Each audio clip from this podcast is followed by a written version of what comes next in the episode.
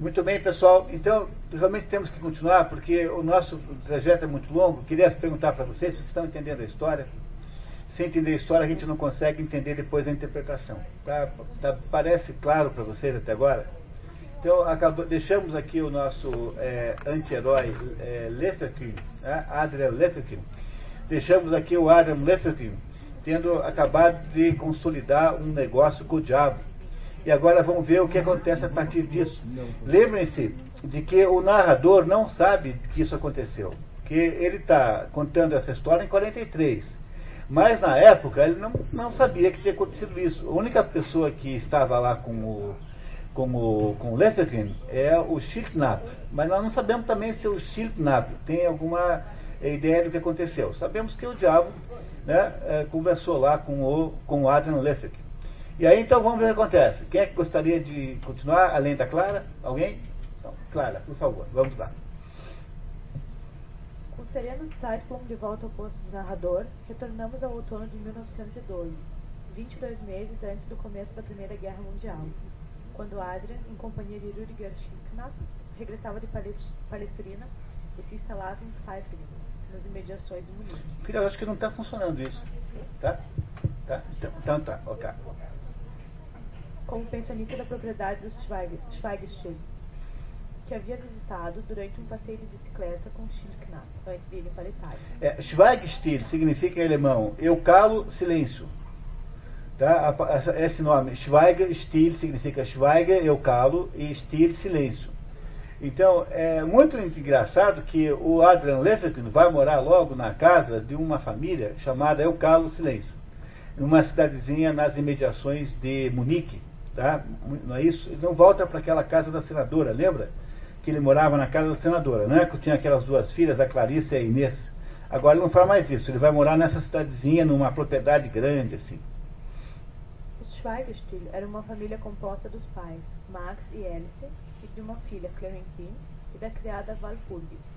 É, vocês lembram que Valpurgis é o nome daquela noite de orgias de feiticeiros e feiticeiras lá do Goethe, no Fausto II, é, na, no, perdão, no Fausto I, né? que tem lá a noite de Valpurgis, que é uma noite, uma certa noite que, de acordo com o folclore alemão, os feiticeiros e feiticeiras se reúnem para fazer orgias sexuais, enfim, de todos os tipos. E essa criada chama-se Valpurgis, tá? A, a, a, criada da família da família Schweigstil, quer dizer, eu calo o silêncio. Na chegada à propriedade Schweigstil, Adrian, para espanto de todos, acalmou o Caspel, um cão agressivo que insistia em latir furiosamente e que ninguém até então enfrentara. É, isso é outro sintoma demoníaco, né? Porque é, é, da, é da tradição folclórica dizer que o, o diabo controla os animais. Um pouco depois, o narrador nos comunica sua mudança para Freisen sobre o Isa, sede de um bispado durante anos, de onde ele, de onde ele assistiria a tragédia de Leifert, com solicitude e emoção. É, lembra que não está errado, né? Tem um Rzinho lá em é, o, a, foi nesse momento agora que o nosso narrador foi morar em Freising, de onde ele está contando a história desde o primeiro minuto, né? Então agora está Munique no meio, de um lado está a cidadezinha de Pfeifferin, onde mora o, o Adrian, e do outro lado está a cidadezinha de Freising, onde mora o outro, né, o Zeitblom. Adrian havia também contratado o copista Wittenkel para transcrever algumas páginas da partitura de Love's Labour's Lost. O copista realizara um trabalho notável na cópia da partitura de Labour's Lost, enviando a Adrian uma carta na qual declarava-se incapaz de dizer ao autor o quanto a obra fascinava por sua audácia e pelo inédito de suas ideias. E agora vem uma outra descrição do que seja da dodecafonia. É, um ano depois, por interferência de Kretschmar, a ópera seria apresentada em Leipzig. Durante a execução, dois terços do público deixaram o teatro. O que é normal para toda obra de vanguarda, né? Tá, então. Afirmava que nenhuma palavra bastava para expressar devidamente a sua admiração à estrutura fina da feitura, a versatilidade rítmica, a técnica da instrumentação, mediante a qual se obtivera absoluta clareza, apesar do entrelaçamento às vezes complicado das vozes, e, sobretudo, a força imaginativa do compositor, revelada na transformação do tema dado através de múltiplas variações. Para vocês entenderem o que é decafonia, nós devíamos ter trazido aqui uma obra normal, uma, uma polifônica e uma dodecafônica.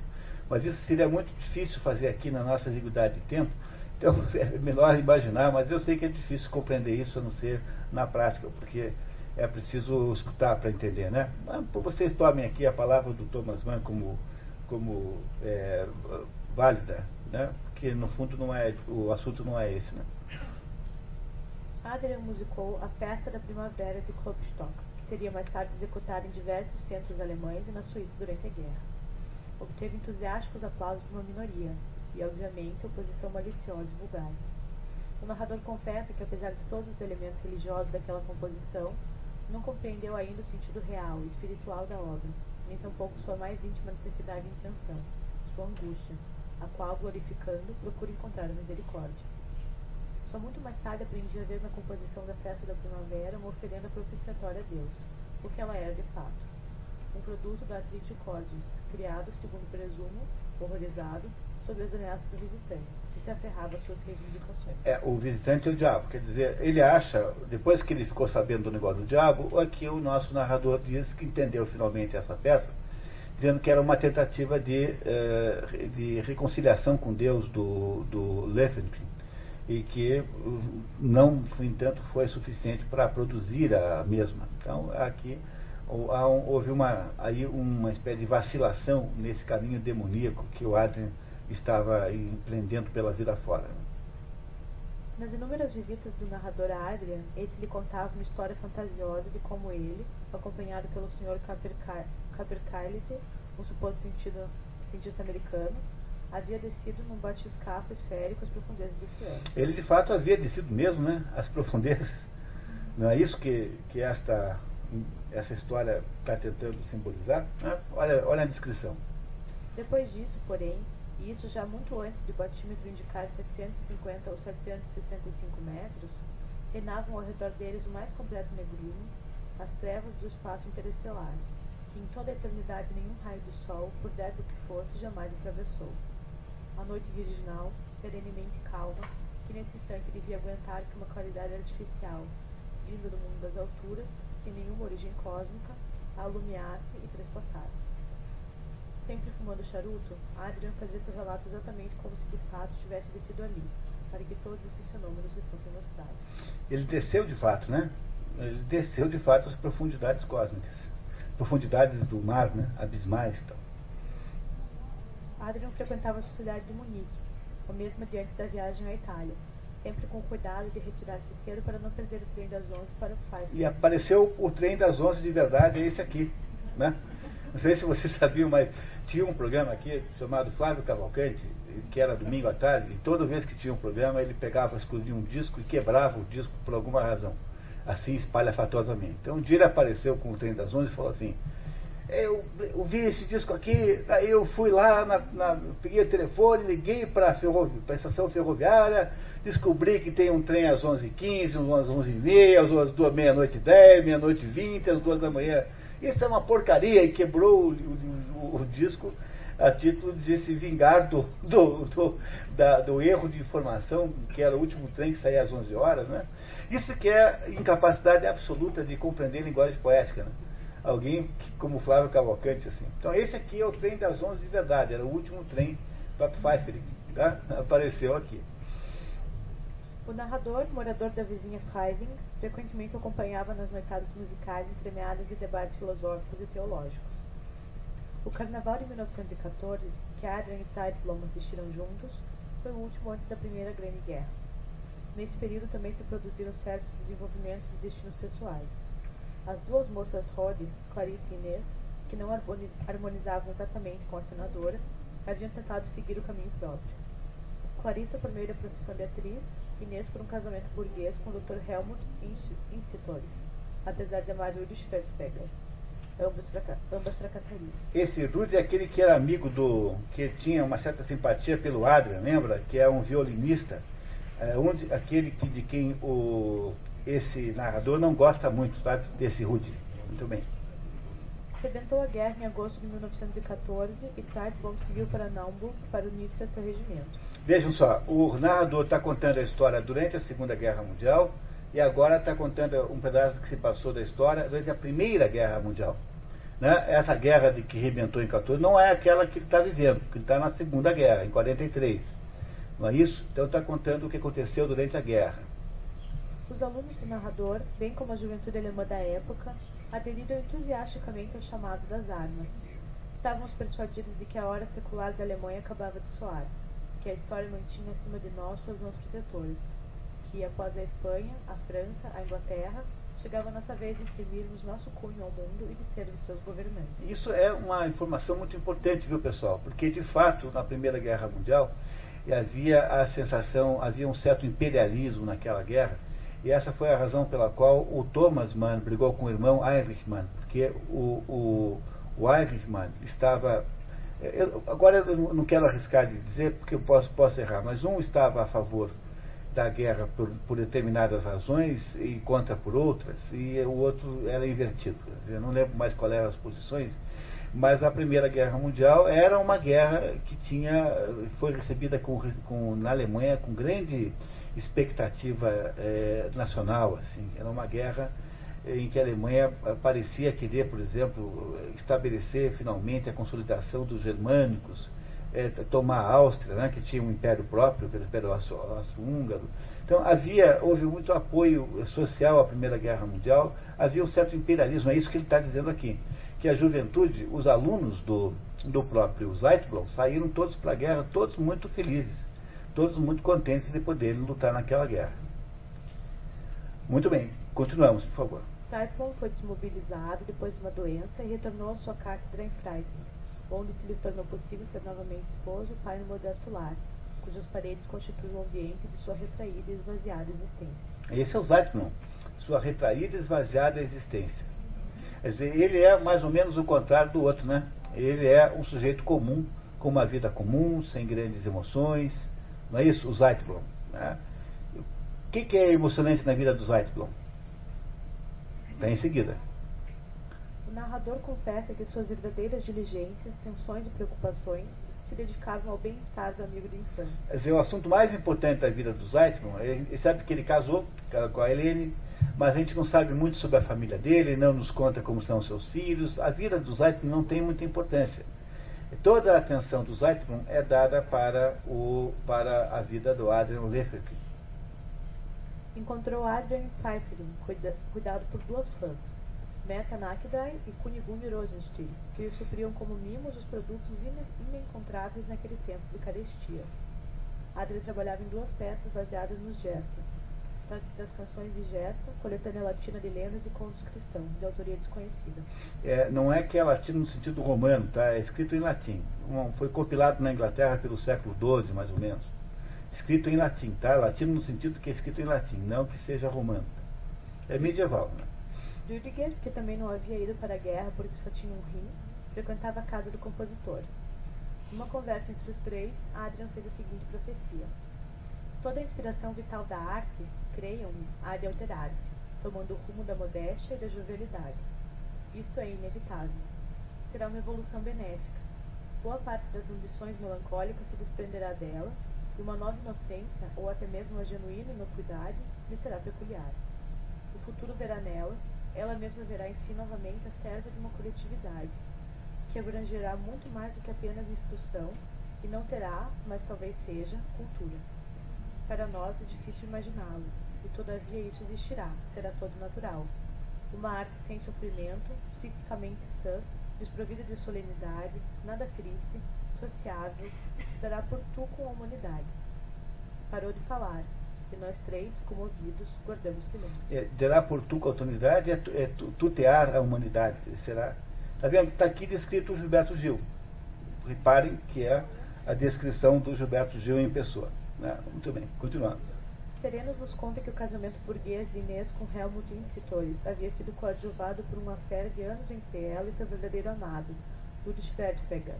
O caso era mais ou menos público. Então, uma daquelas moças é, né, que, eram, que eram filhas da senadora, ela, é, ela casou com um sujeito assim de boa, de boa vida, né, para ter um casamento burguês, a Inês, mas tinha um caso com esse Rude. Isso era mais ou menos conhecido, embora não fosse admitido por ninguém. Adrian, adoentado e cada vez mais recluso em Pfeifferin, recebia notícias do mundo e do desastre alemão na guerra por meio de sua senhoria, a senhora Elsa Schweigstiel. Não parecia se incomodar com as notícias e atribuía seus males à piora progressiva de sua enxaqueca hereditária. E, no entanto, por menos que fosse possível estabelecer um contato psíquico entre o declínio de sua saúde e a desgraça da pátria, não pude inibir-me de descobrir em ambos um nexo objetivo, um paralelo simbólico. Está vendo? O, o, o Zeitlon está dizendo que a, a doença, do, a, a, é, piora das condições de saúde do, Zeit, do, do, do Adrian Levington equivalem às, às, à piora das condições de saúde da Alemanha, que há uma ligação entre essas duas coisas. E nós já tínhamos feito essa, esse, essa ligação, né? Percebam que o tempo todo ele faz assim, né? E vamos ver se os dois pioram mesmo. Adrian passava metade do dia no quarto completamente escuro, já que qualquer manhã ensolarada bastaria para fatigar-lhe os nervos a tal ponto que ele ansiasse pelas trevas e a saboreasse como um elemento benéfico. Os médicos tateavam para diagnosticar o estado de Adrian, mas o estado normal de Adrian persistia, com dor constante, ininterrupta pressão nas têmporas e nos olhos, a sensação geral indefinível semelhante a uma paralisia, que se estendia da cabeça às pontas dos pés e parecia afetar até os órgãos vocais, de modo que a fala ficava às vezes um tanto arrastada e até mal articulada. Adriano falava de modo claro e contava como em devaneios a história da pequena sereia de Andersen e defendia a superioridade estética do corpo da sereia em comparação com o bifurcado dos homens. O médico sugeriu uma mudança de ares, mas Adrian estava resistente a trocar o ambiente a que se habituara pela horrorosa vida numa estação de águas, com Table Dot, promenade e banda de música. É o que tem lá no Montanha Mágica, né? Uma estação de águas em que o Table Dot é, são essas mesas coletivas de, que tem nesses lugares, onde você tem um lugar pré-determinado e ninguém escolhe o prato, é uma comida assim. É o, é o negócio da pensão completa. A Table Dot é, é, são essas mesas onde ficam os hóspedes desses lugares assim de de estância do mineral, etc, etc. A promenade é um passeio que tem que fazer todo mundo junto, à tarde ou de manhã. Quer dizer, a última coisa que ele queria na vida era participar de uma coisa dessa com toda a razão, né? Está coberto de razão, sem dúvida nenhuma. Ideia diabólica é de fato essa outra. Não é? Não é isso? Tá? Então ele não quer, ele está cada vez mais doente, não consegue ver a luz, não consegue suportar a luz nem o sol. Cada vez mais doente, cada vez mais entrevado, cada vez mais associado ao escuro parece uma coisa natural, tendo em vista que nós sabemos dele, que, que tem uma, uma, uma, uma, atitude, uma existência abismal né, nesse sentido, não é, não é isso? Tá. Continuamos, por favor. A senadora que havia deixado Munique e agora também vivia na propriedade dos Schweigstil relatava as dificuldades de sua filha Clarissa, que tentava, sem sucesso, a carreira teatral tendo no máximo atraído a atenção de comerciantes endinheirados que a desejavam como mãe. É, porque ela era uma atriz mais ou menos, e todo mundo achava um sujeito rico, dizia assim, ah, vou lá, ver se ela não quer ser minha mãe, ter, ter uma amante no teatro era chique. Entendeu? Então era um jeito lá. E a única coisa que ela conseguia era atrair propostas assim. Ninguém a convidava para nenhuma verdadeira obra de interpretação. Então ela não estava fracassando como atriz. Quanto a Inês Institutores, foi o próprio Rudy que comunicou a fera a Adrian em janeiro de 1919. O narrador espanta-se com a impressão de que Rudy, agora espala de orquestra Zapfenstosser, dava a impressão de ser mais moço do que nos tempos em que travara seu primeiro contato com ele. É, espala é o primeiro violino, quer dizer, ser espala, ter, ter se transformado em espala é sinal de que o Rudy cresceu na vida. E também não está mais velho, quer dizer, quem sabe se esse Rudy também não é aí um, é, um, um cliente do, do outro lá, né? Não é isso? Tá. Em resumo, Rude disse a Adrian que Inês dispunha de sua pessoa, de seu corpo, de uma forma que normal e acertadamente caberia ao macho, com relação à fêmea. O que é que se pode fazer quando uma mulher se agarra a gente que nem uma náufraga e exige terminantemente que eu seja seu amante? Mas fica entre nós, né? Tá, muito bem, continuamos. Rude confessou ao amigo. Prefiro mil vezes travar conversações sérias que me enalteçam e me façam progredir com um homem de elevadas qualidades a ficar na cama com alguma mulher. Sim, se eu devesse definir-me a mim mesmo, após um exame meticuloso, iria incluir-me entre as naturezas platônicas. Por causa desse comentário, Zeitlon, que não adoecia Rude, o apelidou de duende platônico. É, porque, afinal de contas, é um sujeito extremamente estranho esse Rude. Ele é um conquistador inconsequente, conquista, mas não quer ninguém. Ele é um sujeito é, muito fútil e é engraçado, ele conquista as, as plateias. E aqui está confessando, dizendo para o outro que ele não está interessado na, na, Inês, embora se sinta é, usado por ela, né? Então que ela está fazendo mal a ele, né? Coisa equivalente, né? Vamos ver. Muito bem. Tá. Na primavera de 1919, a enfermidade cessou de pesar sobre Adrian Lefebvre. Nesse momento, seu espírito, qual fênix, reerguia-se, atingindo a mais alta liberdade e o mais pasmoso poder de produção irrefreada, para não dizer irrefreável. Produção contínua, impetuosa, quase que febril, e foi justamente essa dita imagem que me revelou que os dois estados, o deprimido e o exaltado, não ficavam dissociados sem nexo íntimo. Pelo contrário, este se preparara e, em certo sentido, já estivera contido naquele.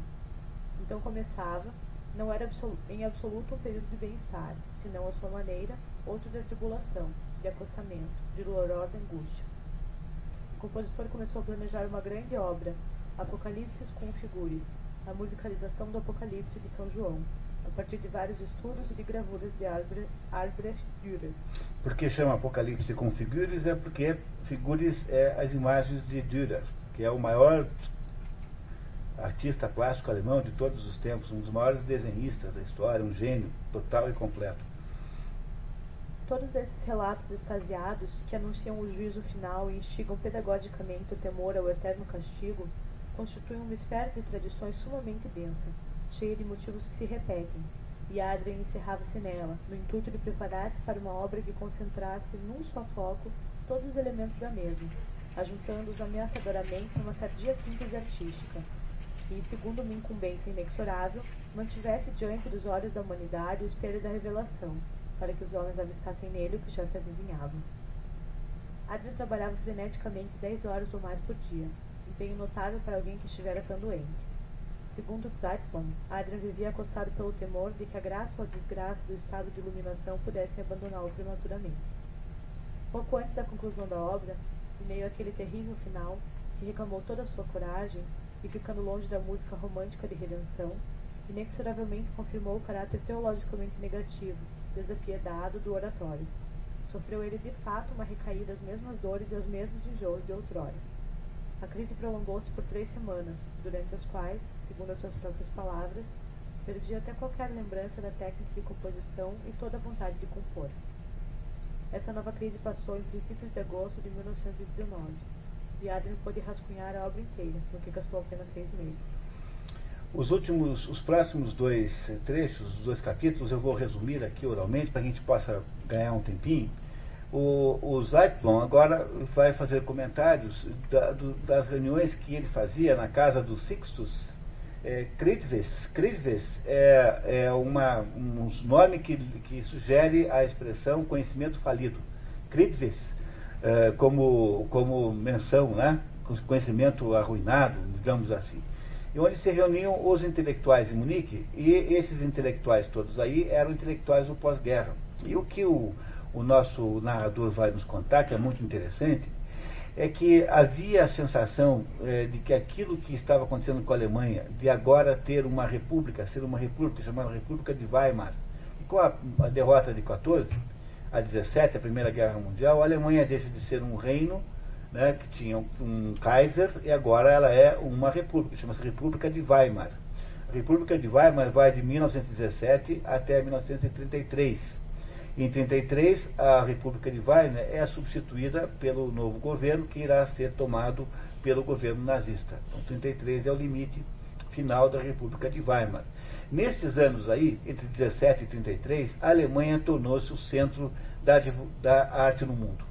Quer dizer, foi uma coisa tão extraordinária que há um livro chamado, olha aqui, ó, Rites of Spring, que é um livro de um historiador chamado Modris uh, Eckstein, Modris Eckstein, que é um livro extraordinário, e esse livro aqui conta, tem a seguinte tese, a tese de que a Segunda Guerra Mundial e o nazismo tiveram origem nas artes, e não em aspectos políticos ou econômicos.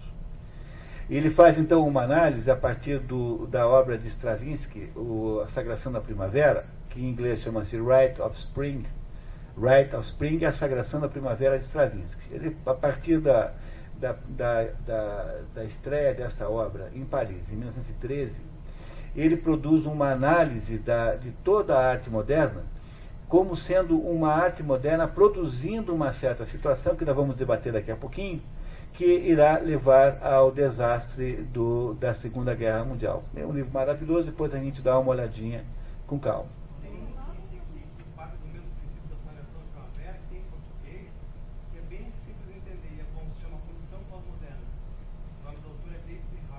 David Harvey, né? Isso mesmo é.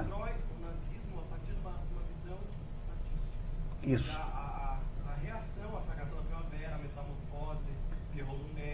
Ok, talvez eles tenham, os dois tenham uh, uh, focos diferentes, mas você tem razão, esse livro também existe, eu não conheço, tenho e nunca li.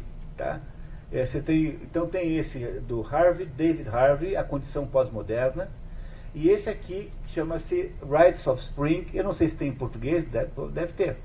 Talvez tenha. Ritos chama-se, em português seria Ritos de, da Primavera, mas a piada do título, né, o título é feito em homenagem ao, ao, ao livro, ao, a, a, a, obra de Stravinsky chamada Le Sacre du Printemps, né, que é em português a Sagração da Primavera e que o Modest Eckstein aqui fez a piada dos ritos da primavera. E ele então, é, entre as coisas que diz, o que é que está basicamente nisso que está escrito ali, né? Eu ah, selecionei aqui para vocês uma pequena, que eu vou aqui traduzir assim com tradução livre, né? Vocês compreenderão, né? Então, olha assim, olha só. Uh, o nacionalsocialismo foi é, foi uma, uma, uma, uma, produção híbrida é, do, do, do, do, híbrido que foi o impulso modernista, o irracionalismo associado ao tecnicismo. O nazismo não foi apenas um, um movimento político, foi uma erupção cultural. Está escrito aqui, eu estou traduzindo como eu posso aqui, né? Não foi imposto por uns poucos. Desenvolveu-se entre muitos. O nacionalsocialismo foi a apoteose do, ide, do idealismo secular, secular não, não religioso, né? que é, uh, é, alimentado por um terrível sentido de crise existencial, perdeu todo o traço de humildade, de modéstia, portanto, de realidade. As fronteiras e limites tornaram-se sem nenhum sentido. No final, o idealismo completou o seu círculo e voltou-se a si próprio, voltou-se a si próprio e tornou-se antropófago. O que começou como idealismo terminou como niilismo. O que começou como celebração terminou como perseguição. É, o que começou como vida terminou como morte.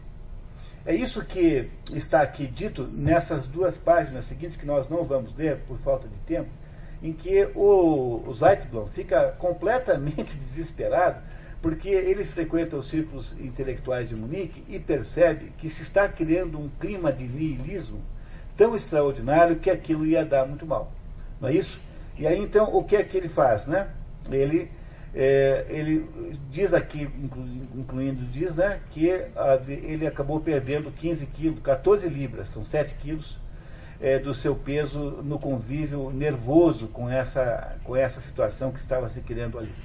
A situação, sob o ponto de vista prático, vai piorando agora progressivamente a partir, então, do, filha, do capítulo 35, na página 19, que é quando começam a se definir a situação dos diversos envolvidos. Por favor, filha, no fim da temporada. No fim da temporada de inverno de 1921-1922, Clarissa Rode, atriz cujo talento natural não igualava sua ambição, suicidou-se com veneno em Pfeiffer, na casa da mãe, sem nenhuma consideração aos sentimentos da mesma. Embora casta, suas maneiras teatrais, na vida cotidiana, atraía aventureiros sexuais, entre eles o que a desvirginara, um advogado mulherengo e pânico provinciano. Quando Henri, um ossociano de boa família, interessou-se por ela propondo-lhe a compensação de um casamento burguês em troca de uma vida teatral fracassada, o advogado conquistador, cuja vaidade infame reclamava um cadáver de mulher em seu caminho, entregou anonimamente o status decaído da moça. O suicídio de Clarissa havia acontecido após ela receber em Pfeiffer a tal carta enviada ao noivo e remetida para ela com o pedido de esclarecimentos. No bilhete que ela deixou a Henri constava Je t'aime, une fois je t'ai trompé, mais je t'aime. Significa eu te amo, uma vez eu te enganei, mas eu te amo. No enterro, Rude saiu rapidamente para não cruzar com Inês, confortado por um grupo de amigas unificadas, confidencia Typhon pelo vício da morfina. gerando nelas um comportamento afetado, que transposto para a própria Inês, a fazer negligenciar as três meninas que havia tido com o marido. Não é o cúmulo da decadência? Quer dizer, é, o suicídio dessa Clarissa é apenas uma, uma ficcionalização do que aconteceu de fato na, com a irmã de Thomas Mann, que matou-se exatamente nas mesmas circunstâncias. Teve duas irmãs que se suicidaram entre as quatro, as duas irmãs, as únicas duas irmãs de Thomas Mann, ambas suicidaram-se. E, e, ele, e essa, o suicídio da Clarissa é o mesmo suicídio da irmã, que ele usou como exemplo aqui, né? Ou seja, a Clarissa é presa de uma intriga amorosa, então ela é desonrada publicamente, então se mata. E a outra, que tinha amigas eh, que, que eram morfinômanas, o que é uma coisa muito é, fora do comum, né?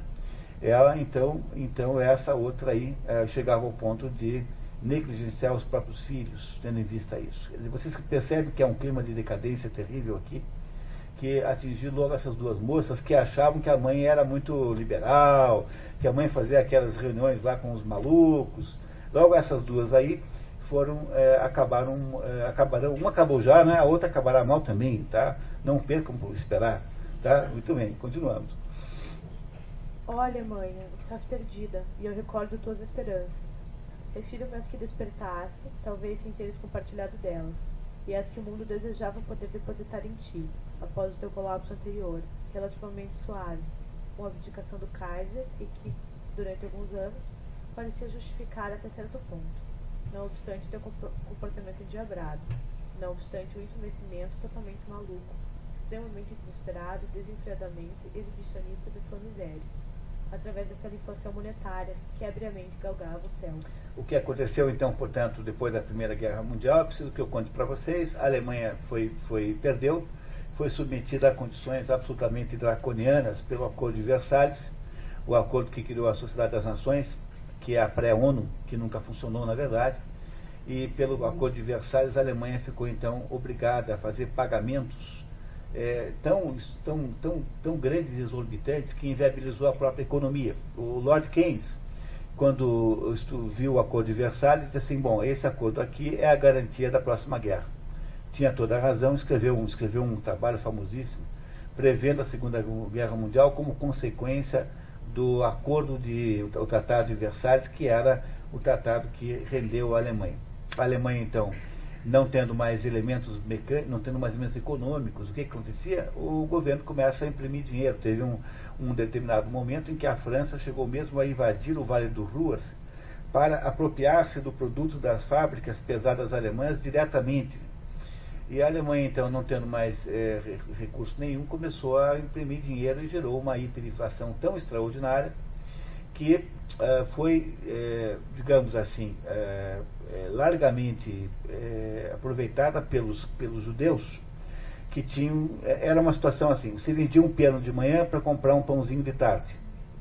Essa situação, então, que os que tinham dinheiro puderam usufruir né, da, da, do patrimônio dos outros, compraram tudo na Bacia das Almas, foi, e, e tendo sendo feita por uma quantidade grande de judeus, foi a razão pela qual se despertou na classe média alemã, alemã um apoio mais ou menos é, coletivo a, a, ao que aconteceu em seguida.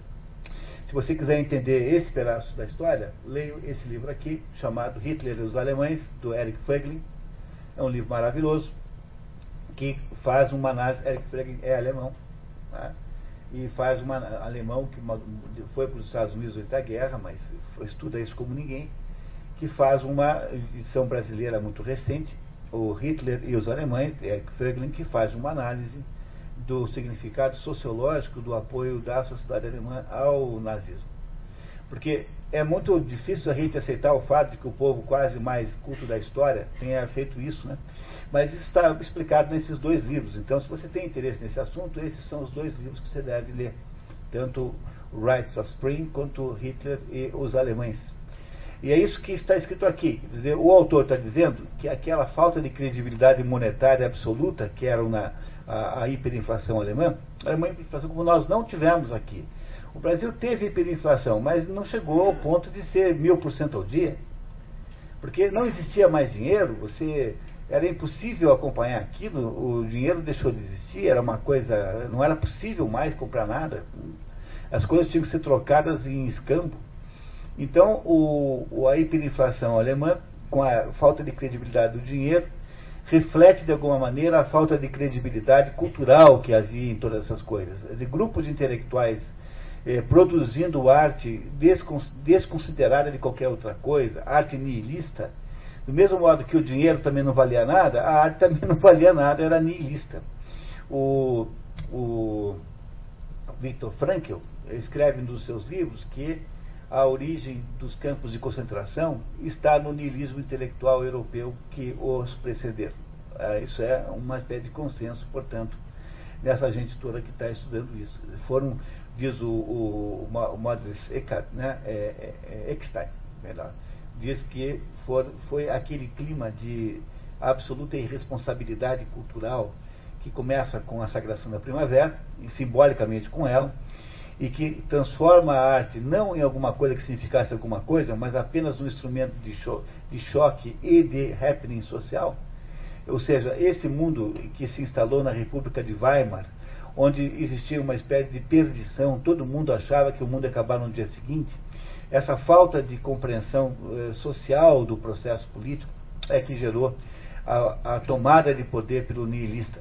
Quando a, a sociedade se separa e se afasta, ou alguém toma o poder.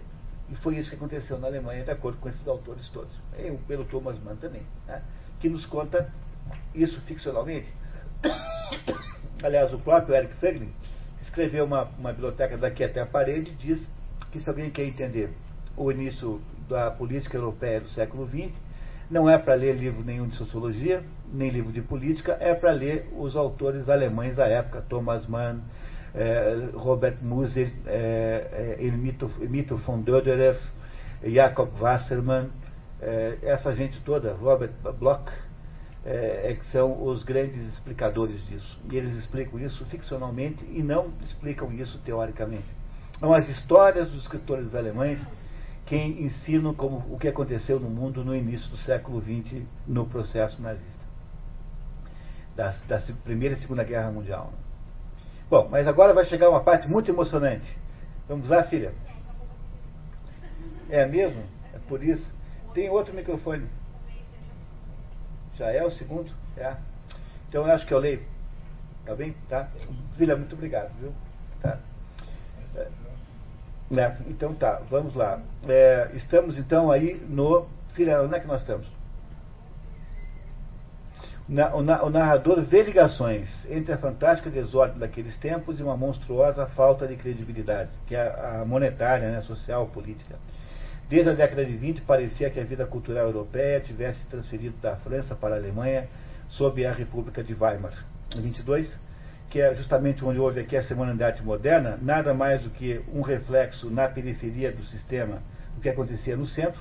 Entenderam que a, nossa Semana de Arte Moderna é um reflexo na periferia do que acontecia no centro? Aqui no Brasil tudo é reflexo, você não tem a menor dúvida disso, nunca, jamais. A gente pega todas as ideias pelas, pelas suas versões mais ah, secundárias, tudo pela periferia, porque é a periferia do centro quem contamina a nossa periferia de periferia. Compreenderam? Que é, a nossa contaminação não é feita na base, mas é feita na periferia. Então é a periferia do centro batendo na nossa aqui. É por isso que a semana de 22 aconteceu no Brasil como reflexo disso que estava acontecendo na Europa. Houve a fundação da Sociedade Internacional de Música Contemporânea dois anos após a realização do Festival de Criadores Musicais. Nesse clima estimulante, a obra de Adrian era cada vez mais procurada. Já haviam sido apresentadas a Sinfonia Cósmica e a Gesta Romanorum. Nessa altura da narrativa, ficamos sabendo que Adrian tem uma protetora secreta, a senhora Foltolna. Tolna, a palavra mais próxima que consegui encontrar, Constância é tol. Tol é absurdo, extravagante, e numa expressão idiomática é até bacana, né? mas em, em, em, princípio é, é assim, digamos, uma expressão um pouco torna significa extravagante. Uma rica, uma rica viúva com propriedades em Peste na Hungria, mas com estilo de vida internacional.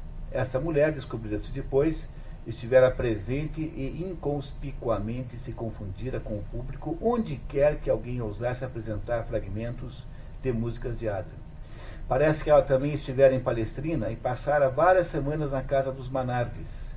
Teria estado incógnita também na propriedade dos Schweigstitz, eh, sem nunca ser vista por, por ele, a senhora Fontolna trocava cartas com Adrian e logo na primeira enviara-lhe um anel, ou lhe enviara um anel com a inscrição. Que tremor perpassa o loureiro de Apolo. Tremem as vigas do teto. Fugi, profanos, retirai-vos. Quem é que é capaz de adivinhar quem é, que é a senhora Fontolna? Gabriel. Quem?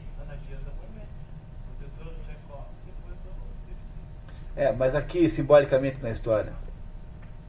Nenhuma ideia, não é possível.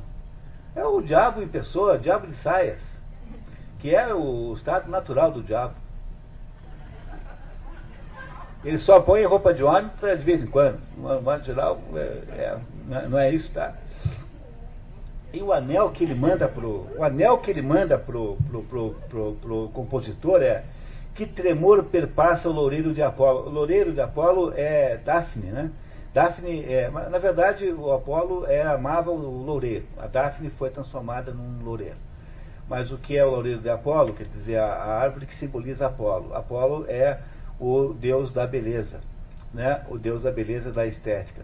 Olha, quem é que está tomando poder aqui é Dionísio.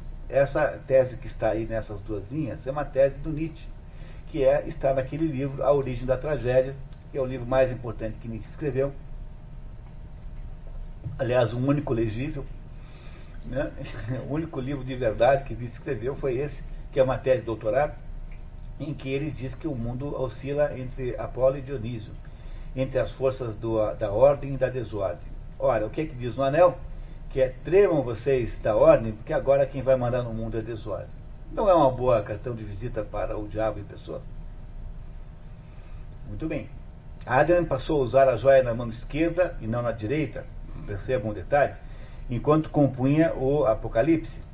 Será que ele ponderava que o anel é símbolo de um compromisso, de laços e até de servidão? Pergunta-se Serenos. Apesar de Adam nunca ter visto o fato com que se conformava, era sistematicamente ajudado pela mulher, por ela, né, como no patrocínio da execução da, dos Gesta Romanorum em Donaueschingen, que é uma cidade onde houve lá a primeira execução. Certo dia, Adrian aceitou um convite dessa misteriosa senhora de hospedar-se em qualquer de suas propriedades, contanto que, na ausência dela, Adrian na ausência dela. Ponto. Adrian levou consigo Rua de Schwertfeger e passou 12 dias num castelo de luxo quase indescritível, construído nas margens do lago Belaton. Lago Balaton é um grande lago marúngaro. Na Hungria não tem mar, então esse lago é chamado de mar húngaro. Quem mais aqui morava na Hungria, além desta senhora misteriosa? Quem? A Esmeralda. A Esmeralda também morava em Hungria, lembra? Em Pressburg, que era na Hungria. Não são coincidências demais? Muito bem. Em 23, quando Adrien e o narrador voltaram, voltaram de um passeio nas imediações da residência dos Schweigstitz, encontraram um homem que havia vindo de automóvel com chofer e que a senhora Schweigstitz os preveniu contra ser mundano e assustador ao ponto de ela ter trancado a própria filha Constantine no quarto enquanto durasse a visita. Que exagero, não é? O estranho apresentou-se como Saul Fittelberg, representante de artistas proeminentes e paladino da cultura vanguardista, e propôs retirar Adrian da sua reclusão de 20 anos em Pfeiferen e conduzi-lo sob seu manto através dos ares e de mostrar-lhe o império desse mundo em toda a sua magnificência e, mais ainda, de prostrá-los a seus pés. Saul Fittelberg, que era judeu polonês, mas morava em Paris, explicou a dupla que havia subido na vida promovendo a arte que, embora escandalosa, o commencement était le scandale. No início, logo em seguida, tornava-se o dernier cri, o último grito, seja, o mais moderno, e assegurou que suas apresentações nunca foram suspensas antes do fim, pois, no fundo, nem sequer os mais indignados querem esse desfecho. Pelo contrário, almejam indignar-se muitas vezes mais. Adrian não se interessa e Frittelberg, decepcionado, sai teorizando sobre o imenso valor que os judeus teriam se os alemães fizessem deles seus mediadores entre eles e a sociedade, já que só havia dois povos verdadeiramente nacionalistas, os alemães e os, e os judeus. Leverkin propôs, compôs um concerto de violino especialmente para Rudy Schwertfeger, sinal de uma amizade crescentemente mais próxima, ao ponto de gerar ciúmes do narrador quando descobriu que a dupla estava se tuteando, antes privilégio apenas de serenos. Quer dizer, o, o, o Adrien fez lá um concerto para que o violinista tocasse. Não é? é isso. Nos últimos dias do ano de 24, obtiveram sucesso as apresentações do concerto para violino escrito para Rude em Berna e Zurique. Nessa cidade, Adrian e Rude ficaram hospedados na residência do casal Reif, rico e amante das artes.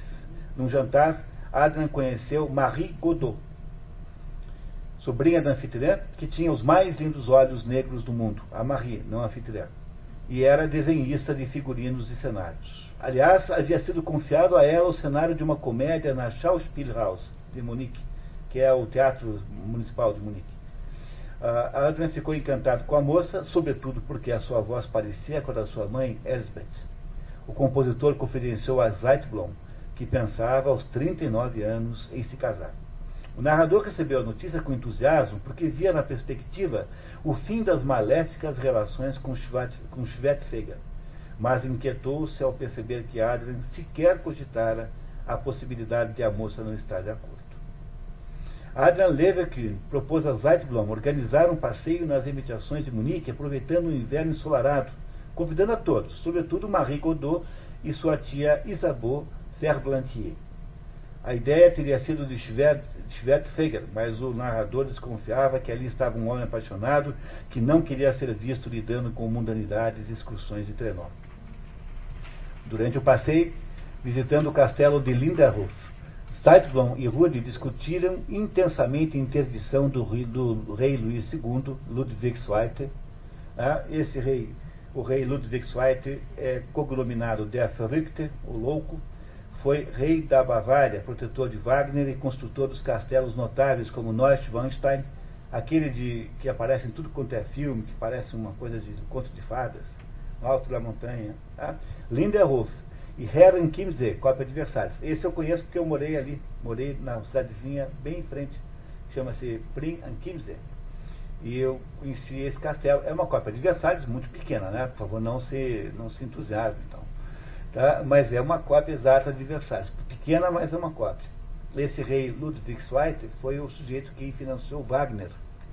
A Bavária era um reino e ele era maluco, doido, barrido, e ele eh, fazia extravagâncias desse tipo, fazia os castelos todos e pagava fortunas para Wagner fazer as suas, as, suas, as suas óperas e até mandou construir uma, uma, um cenário, um centro de operístico lá na Bavária que se chama se chama Bayreuth.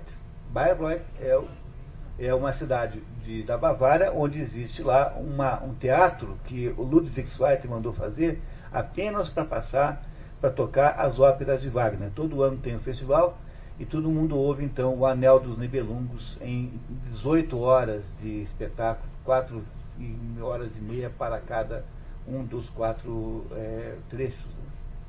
Então esse Ludwig Zweig acabou tendo uma morte trágica, ele foi interditado porque ele era completamente ele foi ele era primo da Cici pela Cici, né? Mas ele era primo também, né? E ele é apaixonado pela Cici da Áustria, aquela Cici que depois teve o seriado e tal, para os mais românticos e nostálgicos lembrarem desse momento. E que era, que era aquela moça que fazia Cici, né? A Schneider, né? Romy Schneider, né? E esse, e esse rei acabou morrendo tragicamente, eh, misteriosamente, afogado no Starnbergsee, que é o lago de Constança, né? É, então, tá, então não é. Então o, o, o Starnbergersee é o lago lá em que foi em que morreu afogado esse rei. Então tá lá o Zeitblum discutindo com o Rude, eles não se dão muito bem, mas o Rude está brigando, achando que o rei é louco, e o outro é que está a favor, devia ser o contrário, né? Que está escrito aqui. Ó. Então, a interdição do rei Luís II, construtor daquela obra e mecenas das artes. Zeitblum defende o rei e Rude o ataca. Zeitblum acha que, sendo ali Rude o artista, deveria ser o contrário. Na volta, Adrian, que poderia ter saltado do trem antes, acompanhou Marie e a tia até Munique, provocando em Zeitblum a seguinte interpretação. Nos meus pensamentos, esse ato de cavalheirismo assumia o sentido de que ele queria ver o derradeiro restinho do dia unicamente em companhia dos olhos negros. É o toque mais romântico da história, esse aqui. Dois dias depois da excursão, Adrian telefonou ao seu companheiro de viagem à Hungria, que é o Rudy, e pediu que ele viesse vê-lo urgentemente em Pfeifferin. Enquanto passeavam, Adrian queria saber de Rudy sua opinião sobre Marie Godot. Como Rudy a aprovava, Adrian confessou-se absorvido meio seriamente por ela, mas alegou ter inibições de bancar o galã e o amoroso. Pediu a Rudy que o representasse na corte, sem obrigação de trazer o sim definitivo dela, mas apenas um pouquinho de esperança. Ele pediu para o amigo para cortejar a moça em nome dele. Não é uma coisa muito normal, né? Tá? Muito bem. Ante o exotismo da, ideia, Rude vacilou e acabou confessando a Adrian que a moça não lhe era indiferente tão pouco. O compositor reconheceu o risco, mas insistiu em que, mesmo assim, não pode imaginar para seus fins um mediador mais qualificado e desejável. E a razão de ter dito isso permanecerá um mistério até umas duas páginas. Porque, mesmo sabendo que o outro está interessado na moça, ele acha que ninguém é mais qualificado do que ele próprio, o outro, né? Não é isso? Rudolf concordou com o sacrifício e Adam acompanhou o amigo até a estação. Antes de virar-se para partir, levantou o braço. Nunca mais viu aquele que ali se distanciava. Somente recebeu uma carta remetida por Rudolf, a qual recusou responder. Quando Zeitblom ficou sabendo do episódio, desconfiou de que Adrian, pouco mais ou menos, previra o que aconteceria e que o acontecido correspondia à sua vontade. Às vezes eu chegava a conjecturar que Adrian, ao fingir esperar um sacrifício da parte do outro, escolhia para si o maior de todos os sacrifícios, a saber, que propositalmente tentaria, tensionava unir os que por seus encantos mereciam ser unidos ao passo que ele mesmo desejava enclausurar-se novamente em sua solidão, renunciando. Rudolf, de fato, tinha tentado cumprir o papel de intermediário, nunca escondendo completamente seus verdadeiros sentimentos. Mas a moça deixou claro que o respeito que ela devotava ao compositor nada tinha a ver com sentimentos que pudessem servir de base àquela união que Rodolf lhe propunha em palavras tão eloquentes. Maria, em seguida, declarou não desejar novos encontros com Adam Leverkin e tampouco com Rudy, terminou despedindo-se. Adieu, monsieur. Ao que Rudolf suplicou, Marie. Dias depois, Rude mandou a carta, mandou a Marie carta, a carta a Marie dizendo-se traidor de si mesmo e confessando que a amava. Embora ela tenha resistido teatralmente, com a ajuda da tia Isabeau, Rude conseguiu finalmente nova entrevista com a orgulhosa Marie Godot, que finalmente cedeu. O Spala Schwertfeger e Marie Godot estavam noivos. Vocês achavam que não ia ter uh, momentos românticos na história? A primeira apresentação de Rude, depois de divulgado o noivado, ocorreram todos os conhecidos com ar de curiosidade, incluindo Seidblom, que na saída do concerto encontrou o violinista no bonde lotado de pessoas voltando do concerto, e entre elas também estava Inês Institores, a amante, né? Quando o narrador estava pagando a passagem, começou no bonde um tiroteio. Schwertfeger, o estojo do violino entre as mãos, caía lentamente sobre o ombro e depois no colo de sua vizinha direita. Inês atirara o revólver longe em direção à sua vítima. Rude, aturdido, tentou dizer alguma coisa, revirou os olhos e perdeu a consciência, deixando a cabeça recair duramente na madeira do banco. Rude faleceu a caminho do hospital municipal. Eh, municipal. Zeitblom foi eh, comunicar o fato ao professor Institutores depois que o marido saiu para ver, para procurar Inês na polícia, o narrador cogitou de telefonar para a residência Schweig-Still, mas desistiu. E aí então foi o fim do Rude e uh, da Inês, né? Por consequência disso. Né? Bem no momento que a história parecia uh, ficar mais romântica, não é isso? Vamos, vamos é, pular o próximo item, em que apenas há como importância aí a nota sobre o lançamento finalmente do Apocalipse com Figuris, que é um momento importantíssimo na carreira de Adam Leverkühn, e vamos ao próximo, o, item embaixo ali, que é o, o, nosso, o nosso capítulo 49, A irmã de Adrien, Ursula Schneiderwein, que tinha tido os filhos Rosa, Ezequiel, Raimund e o temporão Nepomuk. Nepomuk é o nome de um mártir cristão na Hungria e lembra Nepo. Nepo é, é sobrinho, né? Em latim, tanto é que nepotismo vem de Nepo, latino, né? Sobrinho. É, não gozava de boa saúde e quando o filho menor apanhou violenta rubéola em 28, a mãe esgotou suas forças e teve de enviar o menino, que tem uns 5 anos mais ou menos, aos cuidados de Adrian Pfeifferin. A senhora Elze e sua filha Clementine concordaram em cuidar de Nepo, muito bonito e cativante, que transformou-se na alegria da casa. O próprio narrador confessa: Tive a impressão de nunca ter visto outro menino tão encantador. O menino era impressionante. E todavia existia nesse caso algo, e a zombaria do elfo, que é o menino, parecia expressar o conhecimento do fato, algo que me impedia crer no tempo e na sua ação niveladora, no poder que ele pudesse exercer sobre tão suave criatura. Ela harmoniosa unidade do seu ser. Era a convicção de que nela se manifestava a aparição da criança na terra, era a sensação de que alguém acabava de descer ao nosso convívio, a sensação, repito, de avistarmos um doce mensageiro que conduzia a razão aos domínios dos devaneios estralógicos tingidos por nosso espírito cristão. Adrian também afeiçoou-se ao garoto, que se autodenominava Eco, e dava ao narrador a impressão de que a aparição dele marcara em sua vida o início de uma época luminosa. O menino tinha atitudes encantadoras, desconcertantes para a sua idade, e sem que se soubesse quem, o, o né, quem lhe havia, né, quem, quem o lhe havia, está faltando separar ali o olho, o lhe havia ensinado, ia para a cama recitando orações estranhas como a que segue. O pecador e seu pecado podem ter o bem causado. Só quem nasceu para o inferno há de arder no fogo eterno. Que a mim e aos meus por compaixão, Deus não nega a salvação. Amém.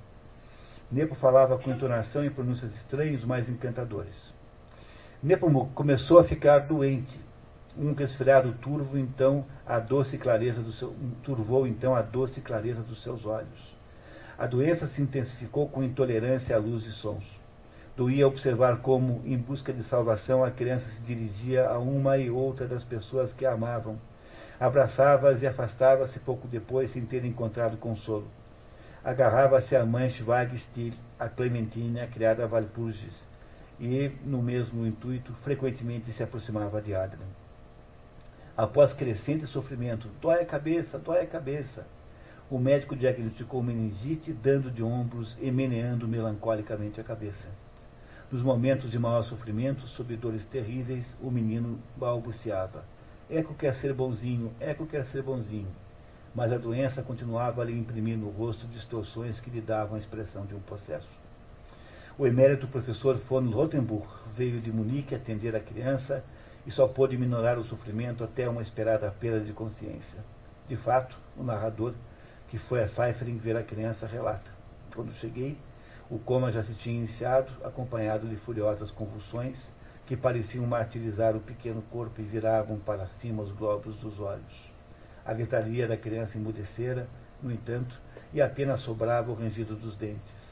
A senhora Schweigstil, visivelmente tresnoitada, as pálpebras inchadas de tanto chorar, recebeu-me junto ao portão da casa e recomendou-me insistentemente que fosse logo ter com Adrian. A mãe Elsa advertiu Zeitblom que o consumidor não está, de que o compositor não estava bem. Cá entre nós, às vezes me parece que fala como um louco. Quando o narrador encontrou Adrian, esse encostou-se na parede, apertou a nuca contra o lambri e disse: Leva ao monstro! exclamou numa voz que me penetrava até a medula. Leva ao patife, mas faze-o logo, já que não quiseste tolerar nem isto, velhaco que és. E eu pensara, continuou, dirigindo-se subitamente a mim num murmúrio confidencial e dando um passo para a frente. Eu pensara que ele toleraria isso, só isso talvez, mas não se onde lhe viria a graça a ele o desgraçado, a ele o desgraçado, e justamente isso ele o triturou com seus pés, com sua fúria bestial. Leva o animal objeto, gritou, distanciando-se novamente de mim, como se fosse em direção à cruz. Leva seu corpo sobre o qual tens poder. Em outro quarto, o menino agonizava. Ao seu lado estava sua mãe, Úrsula, e seu pai, Johannes Schneiderwein. A agonia levou ainda todo sábado o narrador, precisando de corrigir provas, despediu-se da família no domingo de manhã. Nepomuk Schneiderwein, a criança Eco, o derradeiro amor de Adrian, faleceu 12 horas após. Os pais levaram consigo a sua terra o pequeno caixão.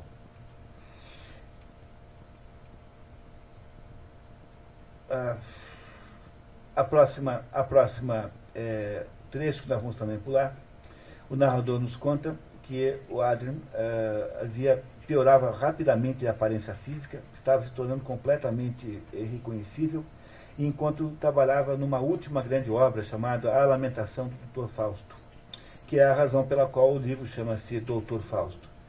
E aí então a coisa toda se define na página seguinte, 26, é, aí no capítulo 47, né? Não é isso? Não, 47, isso mesmo. Na metade do ano de 1930, que é quando começam justamente na Alemanha os primeiros progressos políticos nazistas, Adrian resolveu, com o auxílio do narrador, convidar para vir a Pfeifferin umas 30 pessoas para dar-lhes uma ideia de sua nova, recém-concluída obra sinfônica e coral, tocando ao piano certas passagens características. Ao narrador desagradava muito tal empreendimento, sem saber exatamente a razão. Os convidados, todas as pessoas que haviam convivido com a trajetória de Adrien, em princípio não reconheceram o compositor. Quanto não deveria Adrian ter mudado sob os meus olhos para que tal pudesse acontecer? Mas sim, há um sinal, mas há um sinal de Leverkin, os visitantes ocuparam seus assentos. Adrian começou a falar muito baixo, quase murmurando, elogiou Zeitblum por seus esforços em organizar aquela reunião e iniciou. Agora vos dirijo uma imploração amigável e cristã. Não acolhais desfavoravelmente a minha arenga, mas tentai entendê-la no seu melhor sentido, visto que tenho sincero desejo de fazer uma confissão plenária, de homem a homem, em presença de vós, que sois bons e inofensivos, porém, não, embora não desprovidos de pecados, porém apenas pecaminosos do modo habitual e suportável, pelo que vos menosprezo cordialmente e todavia vos invejo com fervor. Nessa hora em que tenho a ampulheta diante dos olhos e careço estar preparado, para que, no momento no qual os derradeiros grãozinhos descerem pelo gargalo, venha buscar-me aquele a quem me vendi a caro preço, assinando o pacto com meu próprio sangue, comprometendo-me a pertencer a ele eternamente com o corpo e com a alma, e a entregar-me às suas mãos e a seu poder, logo que nada mais, logo que nada mais passar pelo orifício e o tempo que a sua mercadoria estiver esgotada. Lembre que o tempo de 24 anos está acabando agora, em 1930, que é quando essa história, esse momento da. Ele está assim no último, nas últimas da ampulheta. É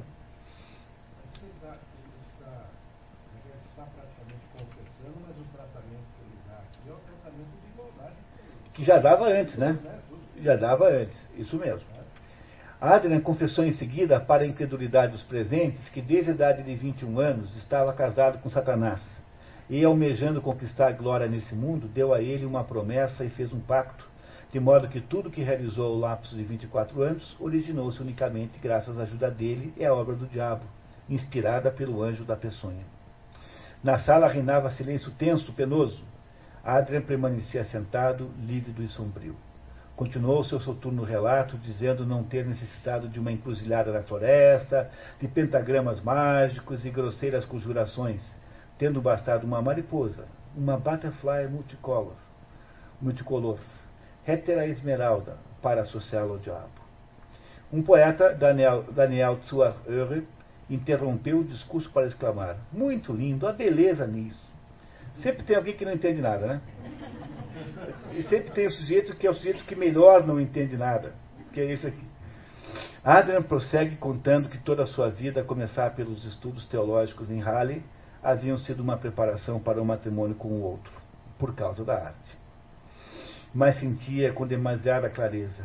Esta é a época em que já não é possível realizar uma obra de modo piedoso, correto, com recursos decentes a arte deixou de ser execuível sem a ajuda do diabo e sem fogos, fogos internais sobre a panela.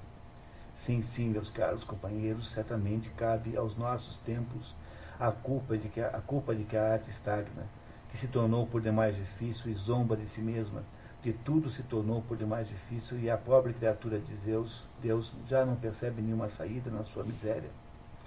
Quem mais convidar o diabo a, sa, a, sa, a sair a sua casa, tá? É sua, não é sai, tá? Tem um errinho ali. Para superar e romper para fora, comprometerá sua alma e tomará a carga da culpa dos tempos sobre a própria nuca, de modo que acabará condenado. Prosseguiu Adrian dizendo que o grão tinhoso lhe tinha dado a pequena sereia em casamento. Ela era, era, era ela minha irmã e minha doce noiva. Chamava-se Ifialta. Pois ele a conduziu ao meu leito, com minha concubina, para que eu começasse a copular com ela e a amasse cada vez mais, quer me visitasse com o rabo de peixe, quer com pernas. Mas a miúde vinha ter comigo com o rabo de peixe, já que as dores que lhes trespassavam as pernas como cutelos ultrapassavam o prazer. Eu gostava muito de ver como seu delicado tronco se fundia graciosamente com o escamoso rabo. O casal Schlafenhaufen Deixou a sala e foi embora para a decepção dos que contavam com a carona do único convidado motorizado. Enquanto sua Röhre insistia, lindo, assim é de veras lindo. Adrian, cada vez mais sombrio, relatou em seguida ter tido com Ifialta uma santa criancinha como nunca em parte alguma houve mais encantadora. Mas uma vez que o garoto era de carne e sangue e tinha sido estipulado que eu não tivesse o direito de amar nenhum ser humano, ele o trucidou sem misericórdia e para isso serviu-se de meus próprios olhos. Pois deveis saber que quando uma alma veementemente se inclinar à maldade, seu olhar se tornará venenoso e ofídico, ameaçando sobretudo a crianças. Assim sendo, aquele filhinho, de cuja boca brotavam tão suaves sentenças, foi-me roubado no mês de Augusto, posto que eu tivesse pensado que esse gênero de tertura me fosse lícita. Já antes imaginara que eu, como monge do diabo, pudesse amar de carne e sangue a quem não era do sexo feminino e solicitar a meu tu, com tão ilimitada instância que eu concedi a ele, que é o rude, né? Onde aqui há uma implicação de uma relação homossexual, né? Por isso, tive de matá-lo, e eu enviei a morte segundo minha obrigação e as ordens recebidas. Por isso é que ele achava que o Rude era o maior, melhor de todos os mensageiros naquela situação. Ele combinou com o diabo de jogar o Rude né, contra o ódio da amante. Não é isso. Ora, o Magister Rudus, que é o diabo, percebera que eu tensionava contrair um matrimônio legal e ficou cheio de raiva, porque a seus olhos o casamento significava a renegação dele e um ardil destinado a reconciliar-me com o céu. Daí que me forçou a usar precisamente esse projeto para matar friamente ao que confiava em mim e quero confessar hoje, neste lugar, a todos vós, que o que está sentado em vosso meio é um assassino.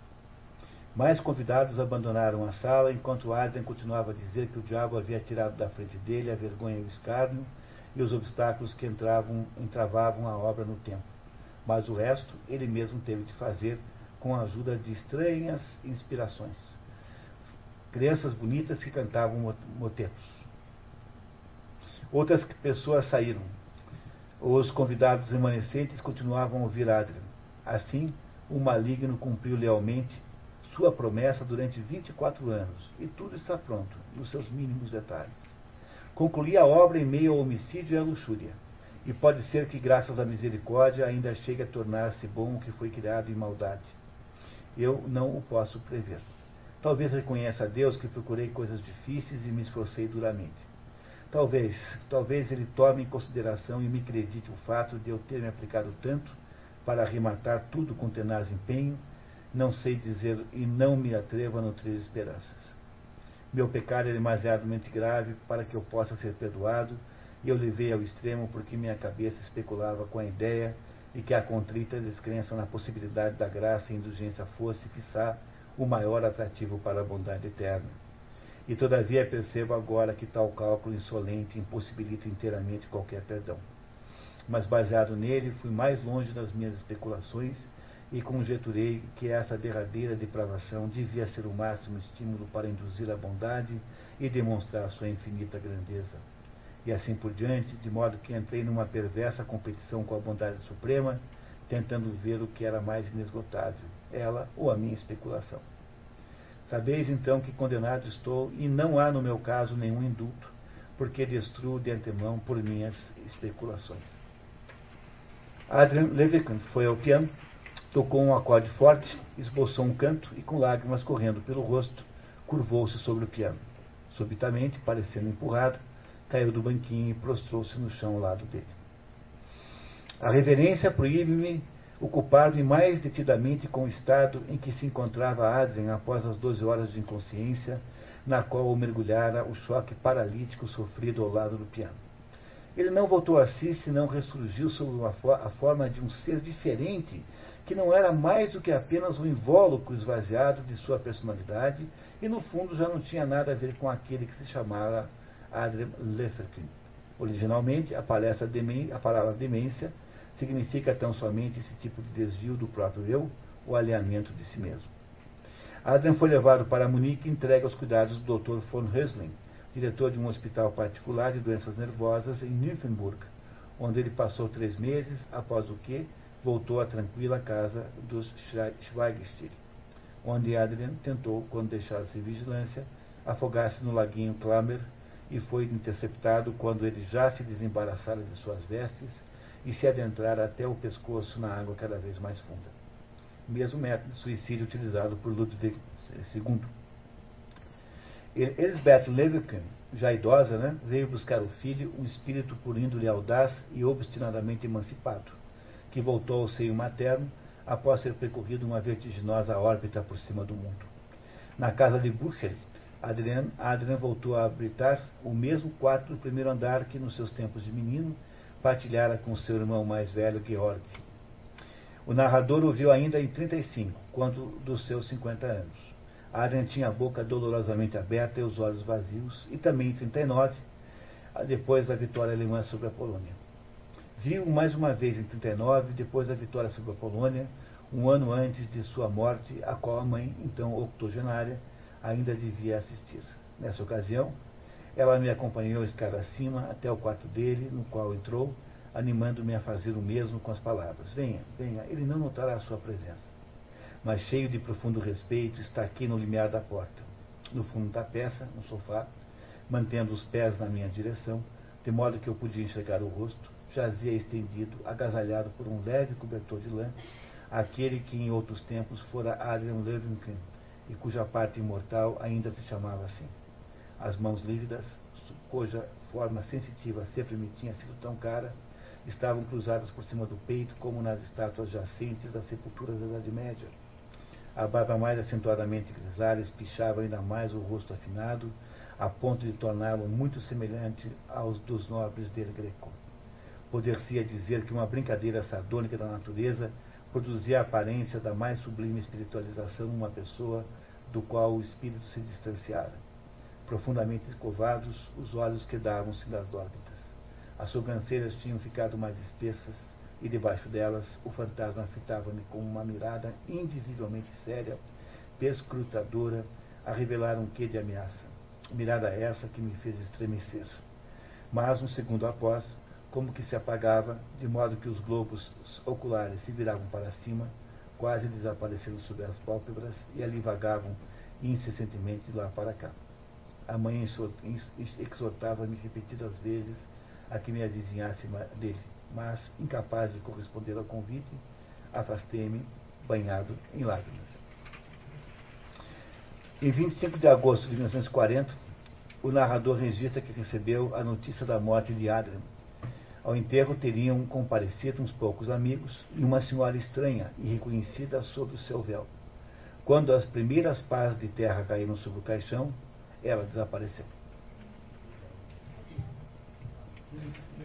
Quem será que é? Então, vocês gostaram dessa história? É uma história pesada, né?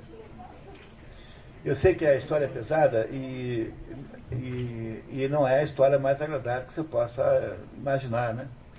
Mas é uma história muito bem contada. Vocês repararam que é uma história magnífica, né? extraordinariamente bem contada. É a obra de maturidade do Thomas Mann.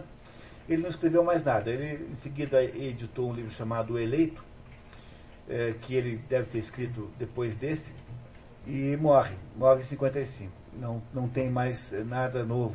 Então é praticamente a última obra de Thomas Mann, já na maturidade da vida, tendo passado por tudo que passou. Imagine você escrever este livro sobre a sua pátria, no momento em que a sua pátria está sob a, a toda a pressão militar do mundo. Ah, imagine que coisa notável é o sujeito capaz de fazer uma obra dessa. Né? É muito meritório, sob o ponto de vista pessoal, de capacidade pessoal, afinal. Né? Pois essa história é uma história maravilhosa, magnífica, que tem muito a nos ensinar. Mas eu queria começar o nosso debate aqui perguntando se vocês perceberam a ligação que há entre o Zeitblom e o Adrien. O que, é que parece ser um do outro, afinal de contas? Duplo, né? Claramente é o duplo. O Adrian, o Adrian eh, Levitin e o Zeitblom, o, o Serenus Zeitblom, são a mesma pessoa. É claro que o, o Thomas Mann não faz essa não faz isso com uma, digamos assim, com uma simplicidade ao ponto de a gente, a gente ver isso esquematicamente, por exemplo, morrendo os dois no mesmo dia, porque seria facilitar muitas coisas, né? É claro que esse duplo não é um duplo real, mas é apenas um duplo simbólico. Por que, que esses dois são duplo um do outro? Vocês fazem ideia? Por que, que uma, os dois são um duplo do outro? Eles têm, em princípio, nomes muito complementares. Enquanto um representa uma espécie de serenidade, né, uma serenidade que espera o tempo amadurecer, o outro representa uma impetuosidade. Não é, não é assim? Não é assim que não tem, os nomes não são complementares nesse sentido? Certamente são, né? Mas eles têm quase a mesma idade, eles têm um, o, Zeitman é dois anos mais velho do que ele, e se vocês lembrarem de toda a história, esse não, não, não sai do pé do Adrian. Ele passa a vida inteira indo morar perto do Adrian. Ele está o tempo todo indo nas, fazer as mesmas coisas que o Adrian, frequenta a mesma escola. Não é isso? Ele só não é músico, ele é filósofo. Fez curso de filosofia. Ele não é músico como o, o Adrian. No entanto, o que é que representa? E também não sei se vocês repararam o fato de que um é católico e o outro protestante não, lembra, não dá a você a sensação de que esses dois aí são uma espécie de herança da Alemanha? Quer dizer, é como se a Alemanha fosse o conjunto dessas duas coisas. Eles são duplos na medida que dentro da mesma pessoa há a potência da civilidade e da civilizada e a potência da. Qual, qual é o, o, o que é que o Adler representa? Quer dizer, o que é que, qual é a potência que o Adler tem que é a potência que se manifesta, então, e que produz o desastre? Essa é a pergunta que nós vamos ter que responder daqui a pouquinho. Mas essas duas potências estão dentro da mesma pessoa, como se esses dois fossem dois aspectos complementares da mesma pessoa. Não, você não tem essa sensação? Clara, né? Clara. O, o, o Thomas Mann não, não, lida muito com esse negócio de duplo. O artista que mais lida com isso é o Franz Kafka. Franz Kafka é todo cheio de duplos, duplos o tempo todo, duplos, duplos, duplos, duplos. Mas o, o Thomas Mann não costuma lidar com essa ideia de duplo. Nesse caso aqui, quando ele, quando ele é, constrói as duas personagens, é, sempre é possível achar que ele parece mais com o, o do que com o Adrian, né? também, o próprio Thomas Mann. Mas o que, que há dentro do Adrian que faz com que ele possa legitimamente ser é chamado de potência do, da mesma pessoa. Qualquer um pode fazer isso, né? Dizer, mesmo um país civilizadíssimo, mesmo uma pessoa com todas as condições para ser uma pessoa controlada, é, há uma potência de, dentro de todo mundo, né? uma potência de, uh, de, de, de, rebeldia, uma potência de, de rebelião contra alguma outra coisa é, que não, pela, contra a qual não se devia rebelar. Mas tudo começa nessa história com o, o, o autor nos, nos dizendo que há uma semelhança, uma equivalência, alguma coisa que associa essas duas pessoas, é, Serenus Zeitman e Adrian Leverkusen. Né. E isso está nas duas pessoas. Muito bem. Se vocês concordam com, até agora com isso, como é que essas duas potências, então, se manifestam, se manifestam durante o livro? Como é que essas duas potências? Porque as duas se manifestam, não é isso? Não é assim? As duas se manifestam, porque nós temos lá o Adrian e temos os Leibniz. Os dois existem. Não é isso? Qual, é, qual dos dois é que sobrevive? O Zeitblum, o que acontece com o Adrian? Ele morre. Então, se você quiser comparar com, alegoricamente com a Alemanha, porque há seguramente nessa obra um potencial alegórico, indiscutível, e aqui não há como a gente evitar, né? eu não queria começar por ele, porque essa obra não é feita para explicar a Alemanha, tá? embora pareça que é, não é.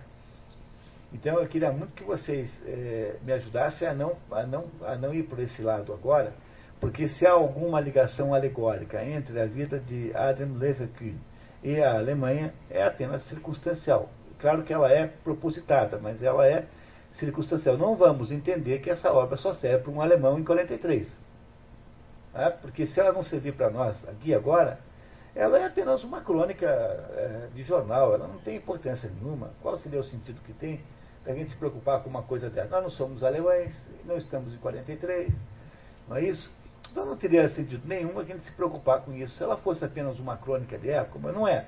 Mas é claro que está aí alegoricamente autorizado que você perceba que há dentro do o que o Adrian e, o, e os Derenos significam é duas potências da mesma coisa. Quer dizer, a mesma alma nacional eh, alemã pode ter a potência da vida e a potência da morte.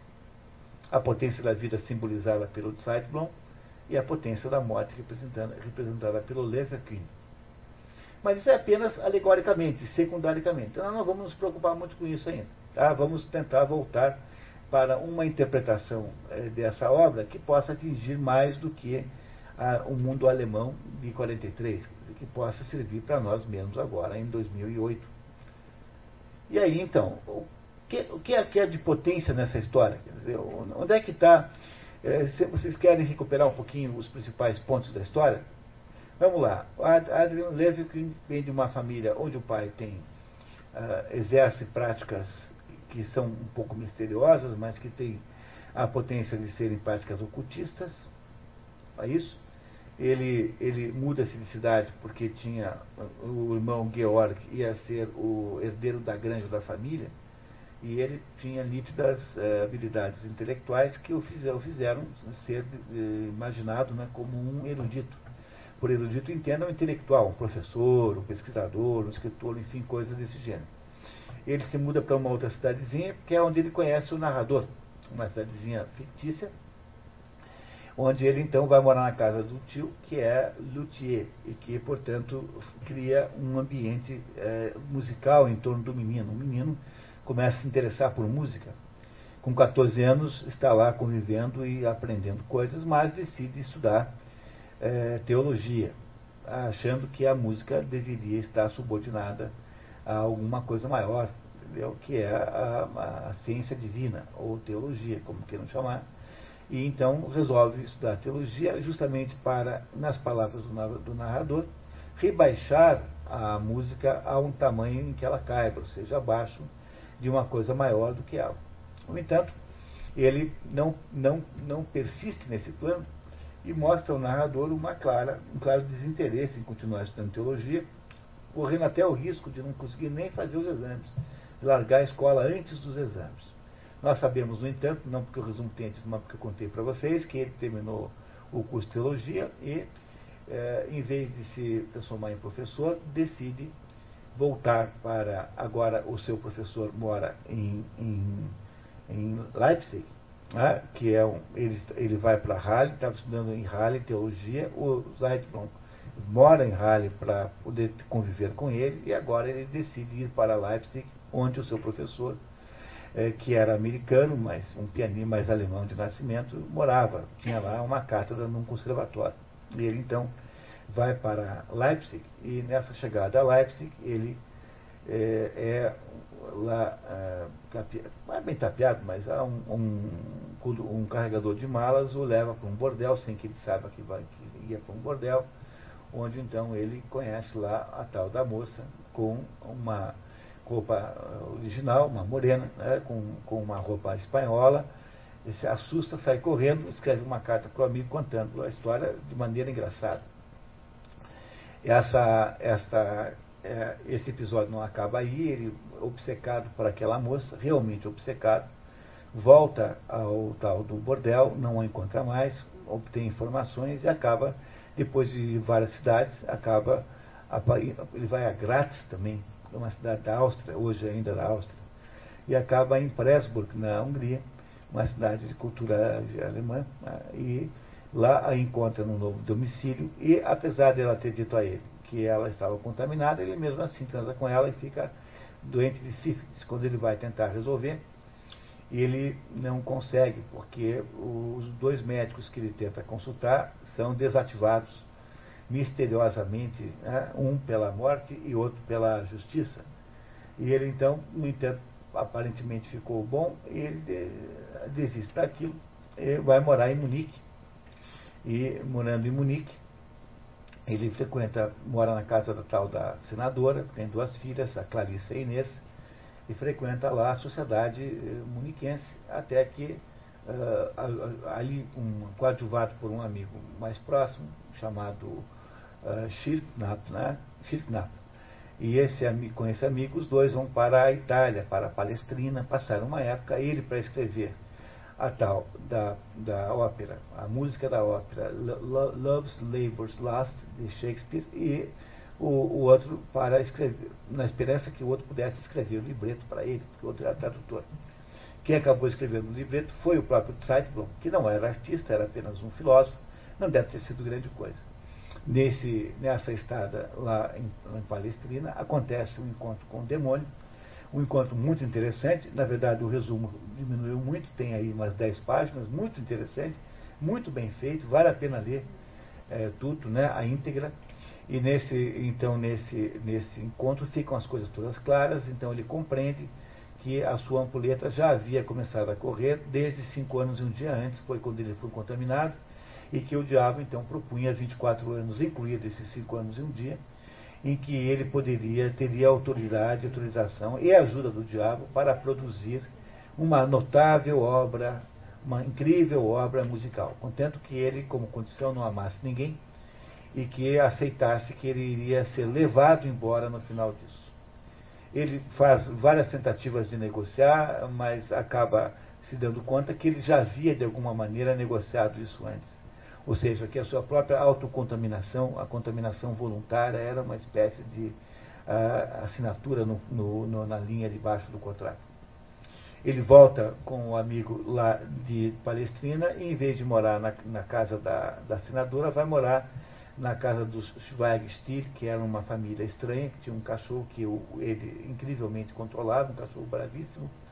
E ele então se isola do mundo nessa casa, fica lá crescentemente produzindo obras que aos pouquinhos vão sendo lançadas, até que aparece lá um sujeito que denomina-se é, empresário e propõe a ele transformá-lo numa pessoa muito famosa e conhecida. Pessoa essa que certamente nos dá a impressão de ser também o diabo em pessoa. Né? Tudo indica que sim. Também sabemos que ele é protegido por uma mulher misteriosa chamada Senhora de Fontolna, que é húngara, como era também a Esmeralda, que o contaminou, e que está em todos os lugares onde ele está, mas porém nunca se encontra com ele.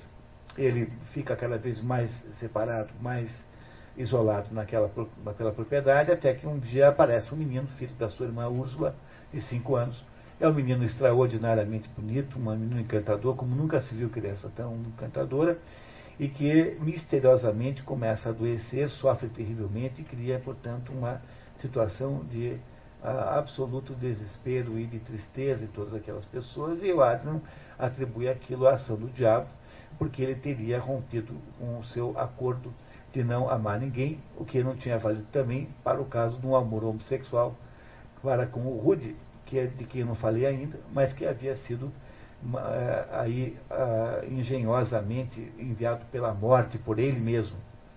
É, não é isso? Já que ele não poderia ter, de nenhuma maneira, um caso lá com a Marie, porque ele estava proibido de ter é, relações é, amorosas, que ele interpretava como sendo apenas heterossexuais. Depois viu que não era, também era homossexual, também era assim.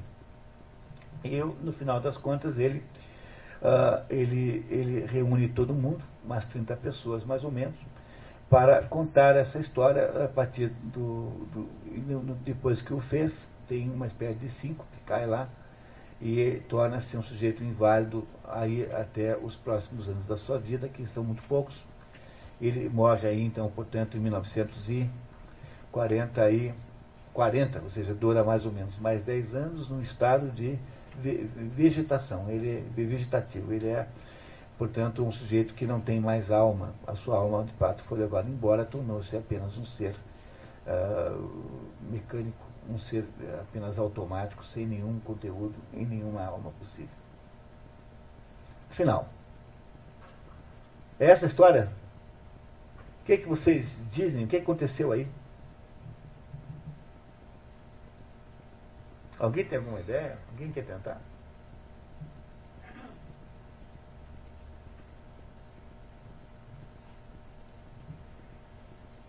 O que que o, qual é o, o grande erro que o grande eh, engano, o grande erro que Adam Levitin faz?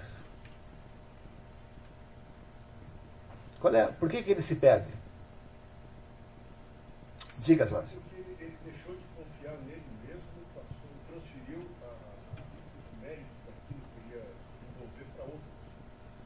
Olha, quem é a outra pessoa? O diabo? É, mas ele diz aí no fundo, no final, acho que nós pulamos esse pedaço, não sei. Assim, olha, eu, o diabo só tirou os empecilhos, mas o trabalho do Arthur foi eu que fiz mesmo. Isso ele, ele atribui a si próprio. Mas, ele, mas o erro que ele comete é muito mais antigo, né? Dizer, qual é o erro que Adam Leverkin comete e que é a origem de toda essa confusão? É a soberba, mas soberba em que sentido que é a soberba? Como é que essa soberba se manifesta? Como é que ela se constrói assim pra, na prática? Assim? Ele se achava o suficiente conforme a, a previsão do próprio diretor da escola, né? Que ele não é isso, tá?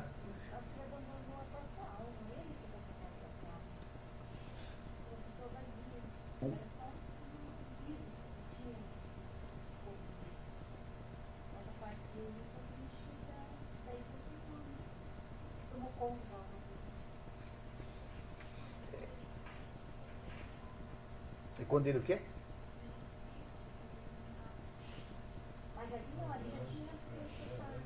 Não, quando ele insiste sobre a esmeralda, até, até o episódio da contaminação em Leipzig, nós não temos nenhuma informação, a não ser uma certa esquisitice, ele é um tipo meio esquisitão, né? mas nós não sabemos assim nada sobre o Adrian que pudesse implicar.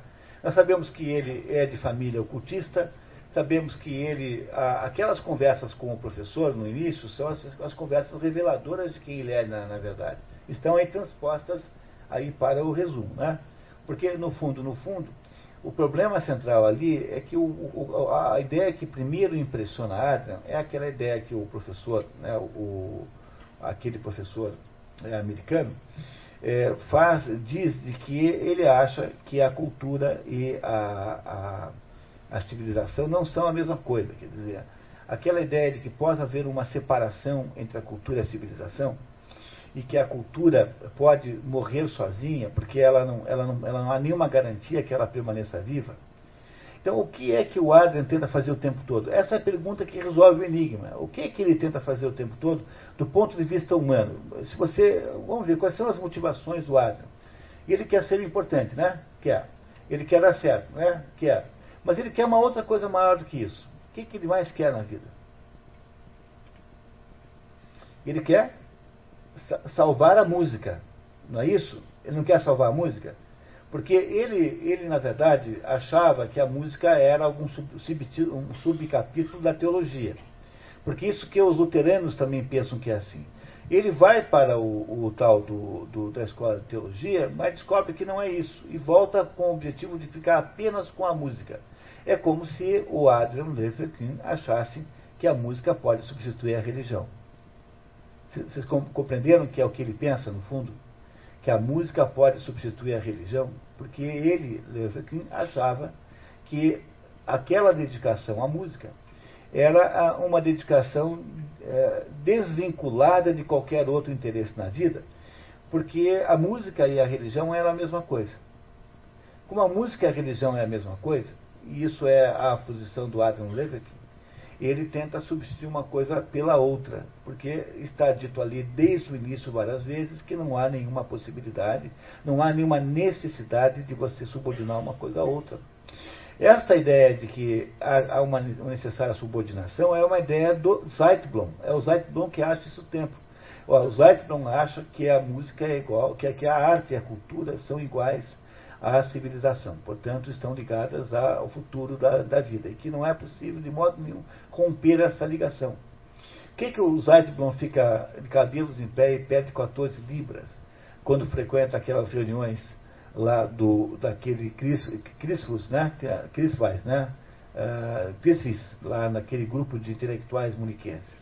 Porque ele percebe que a, a, o que está acontecendo na Alemanha naquele momento é a desvinculação total e completa do que se chama de cultura, artes em geral, cultura aqui no sentido de artes em geral, de qualquer processo civilizatório, ou seja, uma, uma explosão de atividade artística e de criação artística e de movimentação artística completamente desvinculada de qualquer origem maior, de qualquer fonte maior, que é aquilo que iria produzir, em última análise, os efeitos que o Modest Eckstein dizem que são a origem do nazismo.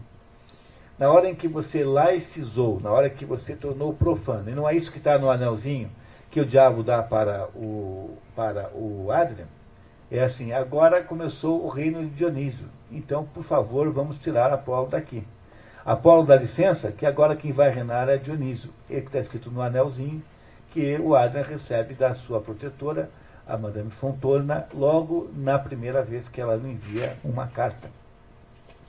O que o, o autor aqui está nos dizendo é que dentro desta eh, tensão natural que há dentro de qualquer pessoa entre a ordem e a desordem, entre a, a, o sentido e a, a irracionalidade, entre a, possibilidade de submissão e a possibilidade de re, rebelião, há, há, aí uma, uma, uma flutuação que, no caso da Alemanha, é, gerou uma, no, no, no, caso da Alemanha, uh, essa flutuação, ao mudar a, a relação de pesos dentro do barco, fez com que a flutuação da desordem caminhasse para um lado, porque, afinal, para os nazistas, a arte também era importante.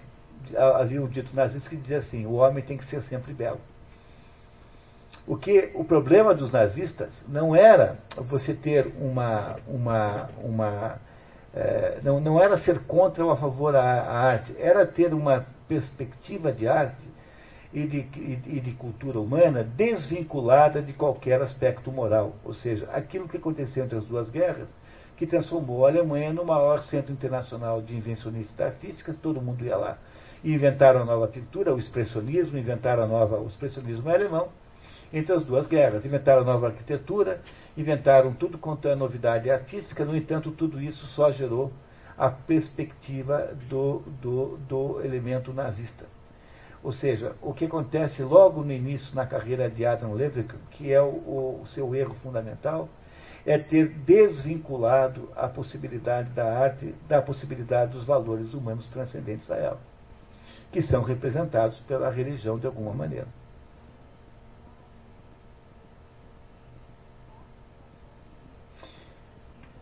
É, é um erro de é um erro de Patrícia, é um erro de vaidade, é um erro de vaidade, é um erro de, de, de, assim, olha, nós vamos nos encarregar de fazer a arte humana agora, porque a arte humana é que vai nos divinizar. Não é isso que o diabo diz para o Leverkin, que ele, sei lá, depois de ele passar os 24 anos fazendo aquela obra toda?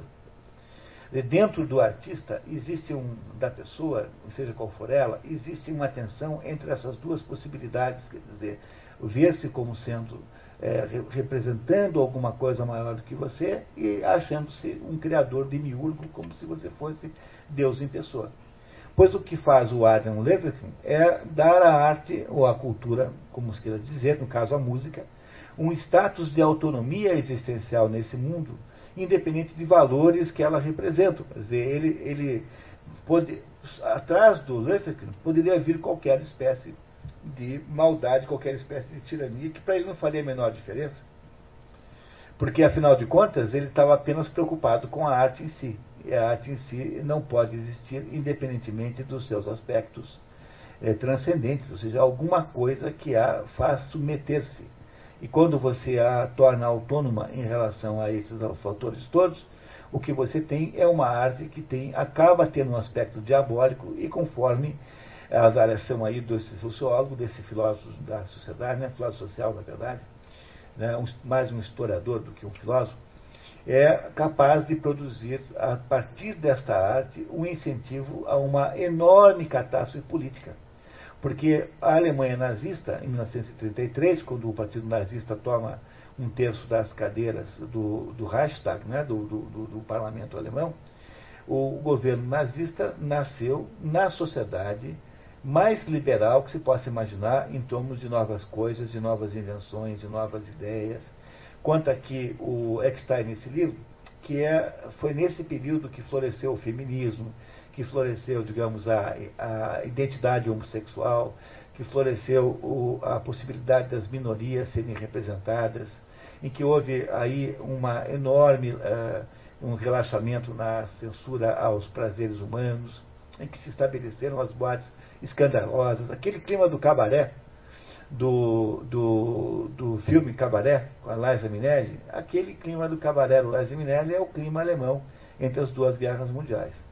Pois é nesse ambiente intelectual extraordinário de que o Adrian Leverkusen faz parte, que floresceu o ovo que foi aí gerado e foi incubado, o ovo da serpente do nazismo da, da, do totalitarismo é, econômico e totalitarismo político que acontece aí em seguida. Quer dizer, é como se fosse, tivesse sido este clima de perda da relação entre a arte e os valores superiores, ou seja, pela independentização do Adler em relação ao, ao, ao Zeitblom, como se eles tivessem se dissociados, que se cria uma possibilidade de a arte produzir o efeito paradoxal de permitir, então, uma, é, um, do niilismo artístico nasce um niilismo político.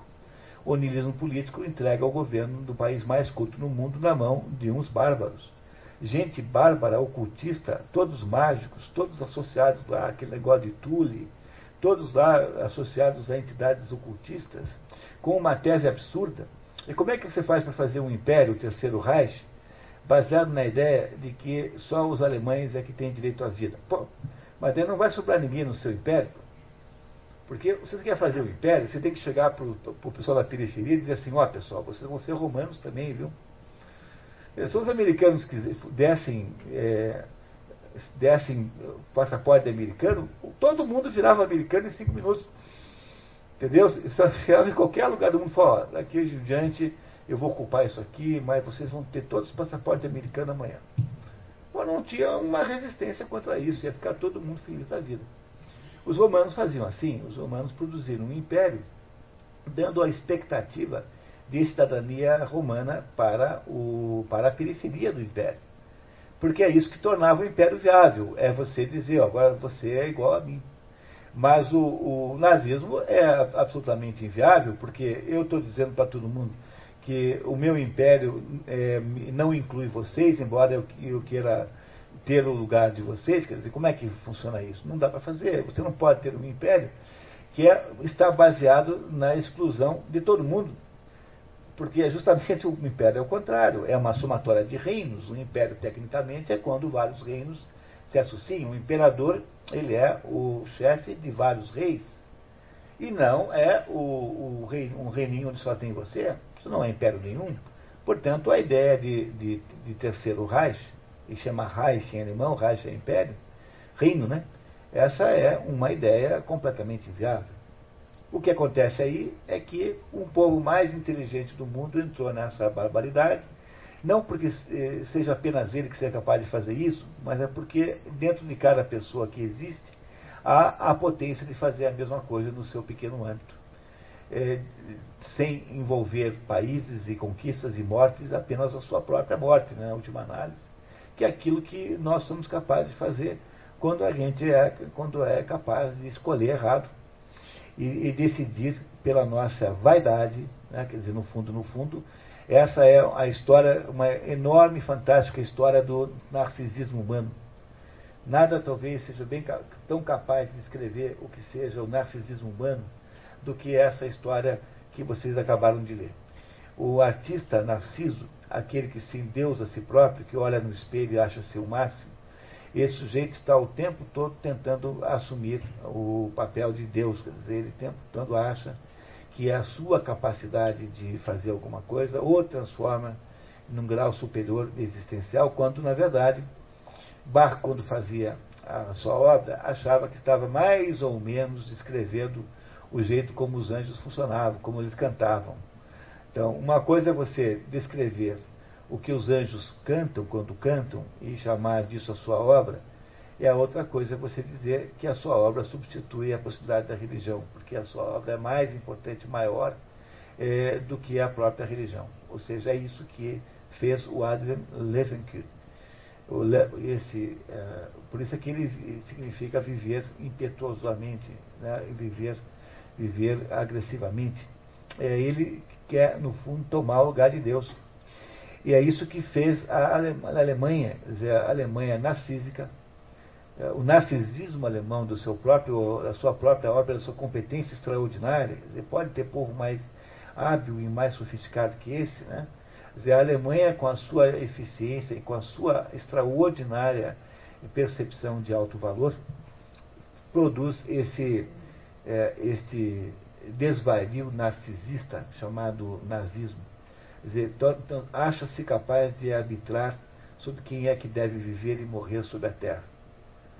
É, esse é o problema que microcosmicamente está vivendo o Adam Leverkin ele quer salvar a cultura. Ele tem até uma boa intenção no início, mas ele não compreende o que é a cultura verdadeiramente, porque ele acha que a cultura, assim ele foi ensinado pelo seu professor, pelo Wendell, aquele professor americano, ele acha que a cultura e a civilização não são necessariamente coincidentes, quer dizer, ele acha que a cultura pode ter uma existência autônoma e que ela não precisa existir uh, uh, subordinada a, a, aos valores transcendentes, da mesma maneira, pela mesma razão pela qual o tanto um, aqueles dois professores, o Schleppfuss e o outro, chamava, que chamava-se Klinger, né? Klumpft, esses dois representavam a, deram a ele a justificativa ao dizerem que o bem e o mal estão associados no mesmo estágio, que têm a mesma, o mesmo tamanho. Na hora em que ele aprende com os professores que o bem e o mal são entidades uh, complementares e não são entidades uh, subordinadas, o mal ao bem, ele, nesse momento, acha que fazer o mal é, é bom, ou seja, que o mal passou a ser bom e que ele não precisa mais da subordinação ao bem para poder produzir uma obra artística, que há uma autonomia geral nas coisas de que a arte e a música pode, pode usufruir é, está, portanto, na contaminação daqueles três, daquelas três origens, do Wendell, depois do, do Kumpf e depois do, do, do Schleppfuss, né?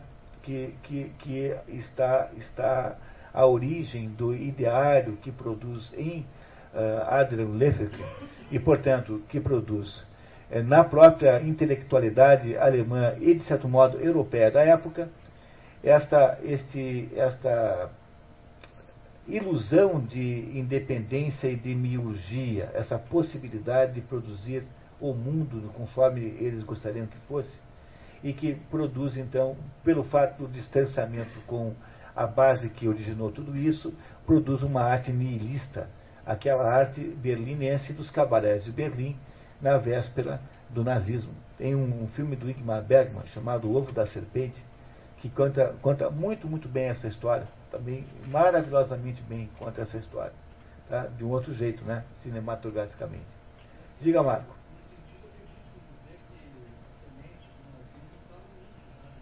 Tá bem? É, porque o Nietzsche é uma das principais caricaturas desse negócio. Veja, o que que faz o Adrian Levitin?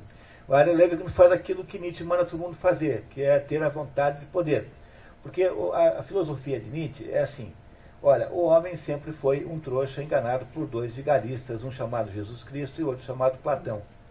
Porque esses dois vigaristas ficaram contando para todo mundo que existe um mundo é, de ideias e valores que não é esse aqui. E aí nós, burrões, vamos acreditar nisso, acreditamos nisso e passamos a ser subordinados a esses dois, é, essas duas ilusões, esses dois auto-enganos Pois então, o jeito de constatar isso é o, o ser humano é, exercer o seu papel é, que lhe cabe, o papel humano, de assumir e tomar o poder. Assumir e tomar o poder é aquilo que se chama vontade de poder. O homem que é capaz de fazer isso é o Übermensch, quer dizer, o super-homem nitidiano é o sujeito capaz de fazer isso. Olha, o que, como é que se faz isso? Você faz isso como? Você faz isso criando os critérios que orientar a sua vida, critérios morais que orientarão a sua vida. Mas como é que faz na prática? Começa assim. Já que nós estamos o tempo todo enganados por esses dois aí, por patrão Jesus Cristo, vamos começar fazendo exatamente o contrário do que eles mandaram. Por exemplo, nos mandaram ser caridosos, sejamos egoístas. Nos mandaram ser é, honestos, sejamos vigaristas. Nos mandaram ser, é, sei lá, uh, uh, simpáticos, sejamos antipáticos, enfim, o que for.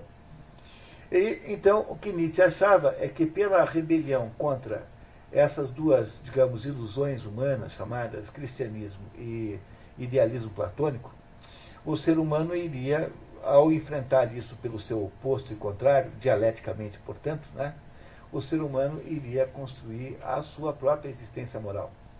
E era o único jeito de o ser humano poder ser um ser humano de verdade. Mas não é isso que o Adam Levitin está fazendo?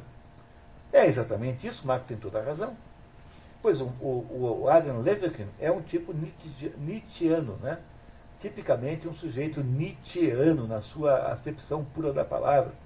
Então, aí existe mais um componente que vai ser um dos componentes genéticos do nazismo, que não é muito estranho tenha nascido na própria Alemanha. Nietzsche, por outro lado, teve também uma sífilis cuja contaminação foi parecida com essa de Adam Levitin e passou os últimos 10 anos de vida entre 1890 e 1900, passou completamente louco. Exatamente nos mesmos 10 anos de Adam Levitin, que, que, que com toda certeza né, foi o modelo para Thomas Mann. A doença de Nietzsche foi o modelo de Thomas Mann. Nietzsche também é o sujeito que, ao desejar tomar o poder, ele, resolve, ele enlouqueceu também. Vocês estão percebendo que o que ele está dizendo é que tomar o poder enlouquece? Agora, por que é que. Agora preste atenção nisso, pessoal. Por que é que tomar o poder enlouquece? Olha, tomar o poder enlouquece porque o louco é o sujeito que perdeu tudo menos a razão. Diz o J. O G. K. Chesterton, no livro Ortodoxia, leitura obrigatória, não percam.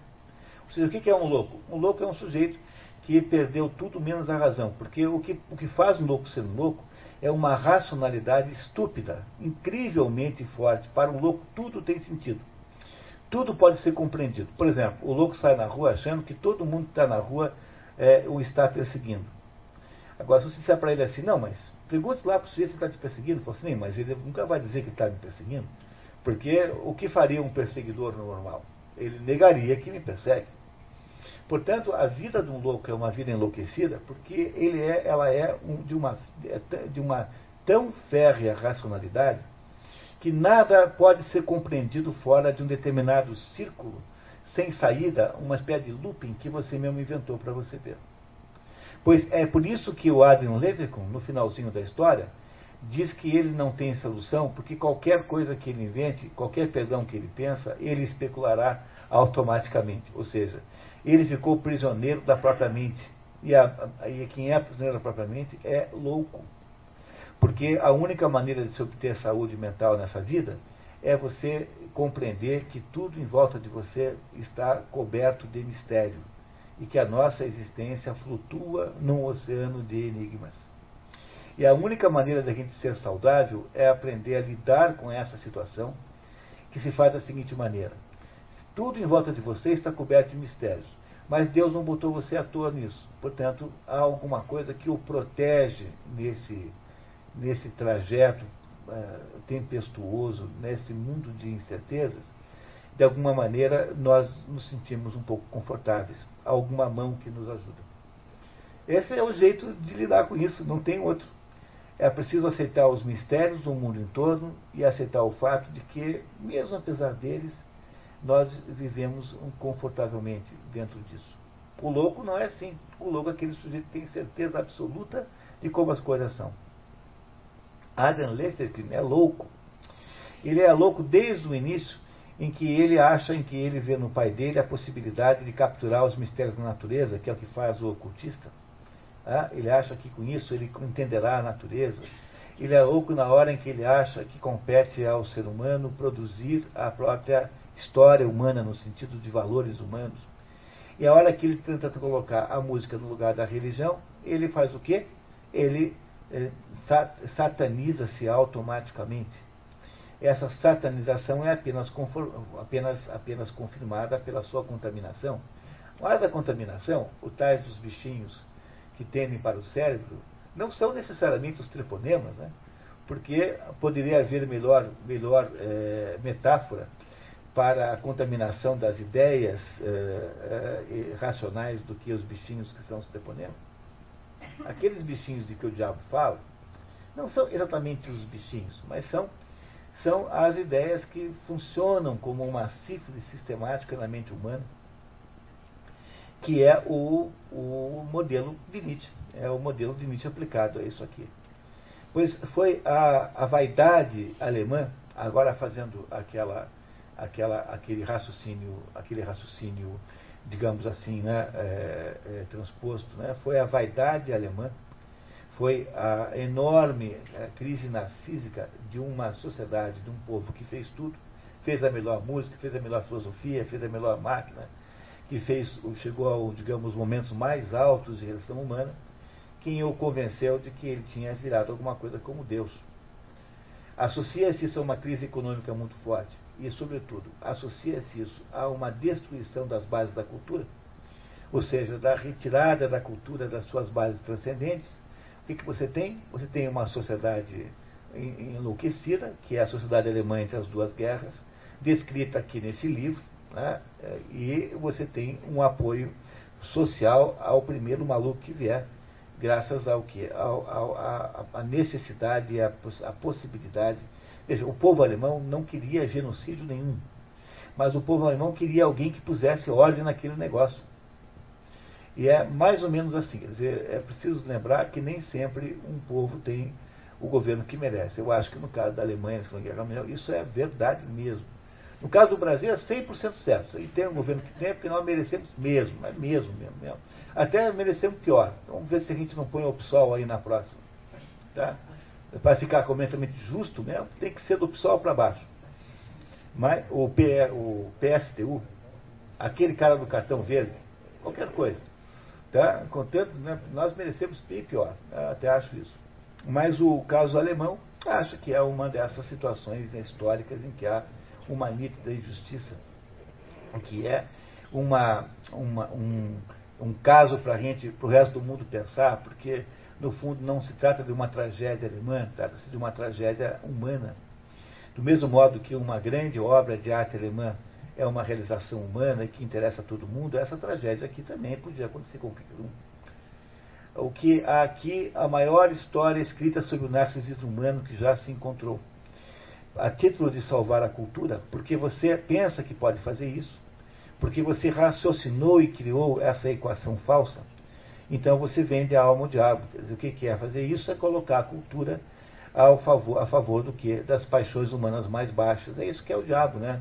Do ponto de vista, digamos, da terra aqui, do mundo, o diabo tem diversos níveis existenciais, mas no nível mais baixo, o diabo que é? O diabo é a, é a, a paixão pela matéria, a paixão pela glória da terra, a paixão pela glória local, a paixão pela a falta de a falta de olhar para o céu, né? É tudo isso que Adam Lefferkund fez. Quer dizer, ele ele atirou-se dentro de um precipício, de um abismo, que é a mesma coisa que fará depois o Gustav Aschenbach na, na, na história do, do na história da, do, da morte em Veneza, que aliás está no nosso cardápio aqui. Eu não sei se é o ano que vem ou se é no outro ano, um dos dois. É, mas isso foi o Visconti que inventou, né? Porque no livro o Gustav Aschenbach é um escritor. O Visconti, o Luquino Visconti, que resolveu transformar o Gustav Aschenbach em um músico, com base no, no, no Mahler, mas no, no, na obra de Thomas Mann ele é, ele é escritor como, e não é músico. É o quê? Também tem Esmeralda, é verdade. É. O filme é muito bonito, e essa modificação não tem importância, viu? Não tem, não estragou a obra, não. Mas o, a, a, história da morte em Veneza é mais ou menos assim. Quer dizer, o que você poderia dizer sobre o, a obra do Thomas Mann é que ele está sempre retratando situações em que se está assim a um passo do abismo. É, o que aconteceu aí é que o Zweigblum não pula e o Adrian pula no abismo. Esse é o abismo da vaidade humana. E esse abismo aí destruiu o Adrian. Ele não teve nenhuma redenção. Né? Ele foi completamente destruído. Do mesmo modo que a Alemanha foi completamente destruída é, pela, sua, pela sua experiência narcisista. Pois não, Jane? Desculpe. A ligação que ele faz do Adrian com o protestantismo é acidental ou é mais estrutural? Eu acho que. É uma boa pergunta, eu fiquei pensando nisso. Aliás, hoje de manhã. Eu acho que quando ele é, liga um com o outro, porque ele. É, de, de, alguma maneira, o protestantismo é mais fácil de cair nessa do que o, o, o catolicismo. E por que, que o protestantismo é mais fácil de cair? Porque o protestante tem como princípio básico a ideia da livre interpretação das escrituras. Quer dizer, qualquer um que chegue e diga assim, olha, eu acho que é assim, vale. O, o, o catolicismo, não, pô, o catolicismo se chega para um padre, bom, hoje em dia também, né, não sei o que dizer sobre isso, mas chegar para um padre e fazer uma afirmação teológica, ele vai dizer para você, mas meu filho, você não leu a Suma Teológica número 2223? Você não conhece o que Santo Anselmo disse a respeito disso? Você não está levando em consideração essa polêmica que teve entre, entre Santo Alberto uh, Magno e, e, o, e o Abelardo? É, não, acho que não podia ter havido, e o, e o, e o São Bernardo de Claravaux, com o Abelardo sobre isso. Quer dizer, dentro do catolicismo há uma possibilidade limitada de, eh, de manobra doutrinal. Então, porque o, o, o, catolicismo é, de todas as religiões do mundo, aquela que tem a maior base doutrinal, eh, filosoficamente defendida. Quer dizer, todos os dogmas cristãos no catolicismo estão é, defendidos filosoficamente pela escolástica. Todos, não tem nenhum ponto que não tenha defesa. Agora, o protestantismo não liga para isso. O protestantismo nem, se, nem considera isso como importante. Quer dizer, eles acham o seguinte, que cada um pega, abre a Bíblia, vai ser iluminado por Deus, como porque Deus faz isso de favor, e o sujeito sai dali e pode abrir uma igreja na esquina dali a 10 minutos que funciona. Isso é o protestantismo. E é por isso que o protestantismo é muito mais capaz de gerar essas dissidências é, doutrinárias, que não são capazes de gerar no catolicismo. Agora, eu diria que a maior de todas as, as funções dessa diferença de religião dos dois é mostrar que os dois são a Alemanha, na verdade, né? porque a Alemanha é, é, a, é não só a divisão, mas como ela é herdeira, digamos assim, dessas duas grandes tradições. Porque a Alemanha, embora tenha sido uma das origens do protestantismo, a Alemanha tem uma população católica enorme. Você pega, por exemplo, a Áustria, é toda católica. Pega a Bavária, Todo mundo é católico na Bavária. Eu fui, eu morei lá, a, a minha a, a, senhora lá, onde eu morava, a senhora Schweigstier, a minha lá, chamava a Condessa é, é, von zu Löffelholz, né? von zu von zu Löffelholz, é, von zu Löffelholz von zu Kohlberg Sforza. Ela era prima do Visconti, ela era casada com o Sforza, que era da família, primo do Visconti. E ela era, assim, uma pessoa com origem nobre, mas ela era pobre, pobre, tinha uma casa e alugava quartos. É como essa condessa aqui do, do, do da história aqui. Ela, essa, essa senadora, senadora, porque ela, a, todo o patrimônio ficou na Alemanha Oriental. E ela ficou pobre, ficou, conseguiu fugir com os móveis velhos e tal. Então, a primeira coisa que ele perguntou é se eu era católico. Se não fosse, eu não ia querer me aceitar, não. Não ia me aceitar, não. Protestante na casa dela, de jeito nenhum. Então, o a Alemanha, embora tenha uma boa dose de protestantismo, também tem um catolicismo muito extraordinariamente forte. Né? Então, me parece que essa é a principal razão. Embora, na teoria, seja mais fácil a dissidência protestante do que a católica. Agora, veja, na prática, Acontece exatamente o contrário, porque, embora no protestantismo exista uma teologia da libertação, ela não é nem de longe do mesmo tamanho do que a, a, a, teologia da libertação no catolicismo, que é a invenção da CNBB.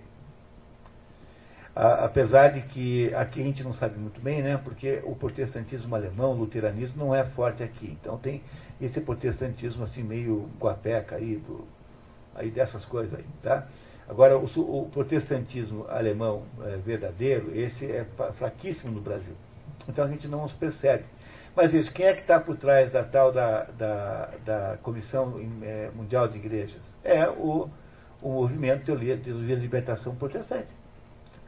Quem é que está por trás de todo esse processo aí de inventar a comunidade indígena e criar reserva do tamanho da Bélgica? É o protestantismo dissidente internacional, é a turma da, da, da Teologia da Libertação Protestante. Então, Conselho Mundial de Igrejas, né? o nome dessa organização que reúne todos esses protestantismos de esquerda. Então, é, aí você vê que nos dois lugares tem. Né? Mas o que parece aqui ser fundamental entender nessa história, que eu repito, eu repito, é uma história extraordinariamente bem contada, muito bonita, não deixem de ler o livro, é que o, o que acontece finalmente aí é uma é a dissidência da vaidade, ou seja, é o, o, o, o complexo narcisista do, do, da possibilidade criadora humana. Nós, ao sermos criadores tanto quanto criaturas, ficamos sempre na dúvida sobre o que, que nós somos. Quando a gente resolve fazer a, apostasia, que é a palavra que está o tempo todo aí, nós produzimos então uma arte que, desvinculada de origens transcendentes, torna-se uma coisa meramente esteticista. E esse esteticismo que é produzido aí ele não só não significa nada em última análise, mas como também elimina a, as bases sociais, ou seja, ele permite que a sociedade então regrida e se transforme numa coisa qualquer, até mesmo numa presa de um grupo de aventureiros capazes de transformar o país mais culto do mundo numa, numa república de bárbaros. Foi o que eles fizeram aí, nesses pouquíssimos anos aí que mandaram na Alemanha. O apoio cultural, o apoio popular a isso tem uma origem certamente associada à crise econômica. Mas o, o conjunto é profundamente é, desanimador. Né? Diga, Gabriel.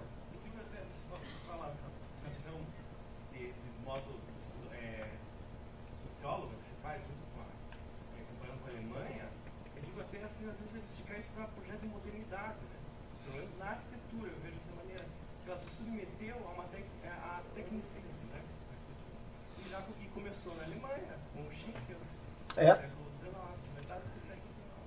Então, é, é, a história, é a tese do livro do Eckstein, que é uma mistura de é, irracionalismo com tecnicismo. Quando você soma essas duas coisas, você tem uma máquina de guerra voltada para matar o fulano porque é judeu, porque é preto, porque é cigano, seja qual for a razão, entendeu?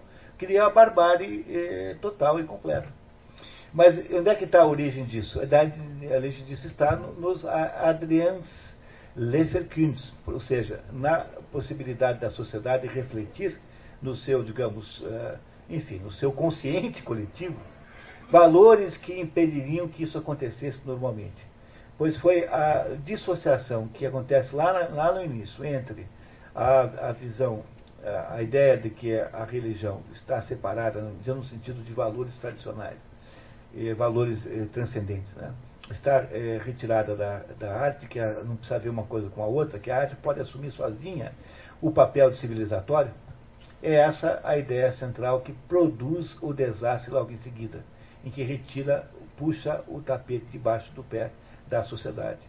Portanto, é cada vez mais claro que toda vez que há um desastre civilizatório no mundo, qualquer que seja ele, qualquer qualquer que seja ele, no fundo a responsabilidade sempre será daqueles que fizeram a agenda da mente alheia. Quer dizer, no fundo, tudo cai na primeira casta, a primeira casta que tem a responsabilidade de cuidar para não descivilizar, porque a civilização é uma coisa tão frágil, tão frágil, que um povo que tem mil anos, diz, não, tá, não está no resumo, mas uma hora o Zaitblum diz assim, um povo, mil anos de história civilizatória vão ser jogados no, no lixo em, em três, quatro anos dessa aventura. Ou seja, a civilização é um negócio tão frágil, mas tão frágil, se você não cuidar dela o dia inteiro, ela vai embora em 15 minutos. É, aqui, aqui, no Brasil não há nem o que ir embora, né? Mas, é, mas, mas aqui não é nem o caso, né? De, de dizer assim, né? Mas estamos falando do, da Alemanha, que é outro patamar, né? É outro nível. Né? É isso? Bom, pessoal, acho que nós vamos que parar, viu? Porque eu, nós temos um problema aqui com o prédio aqui.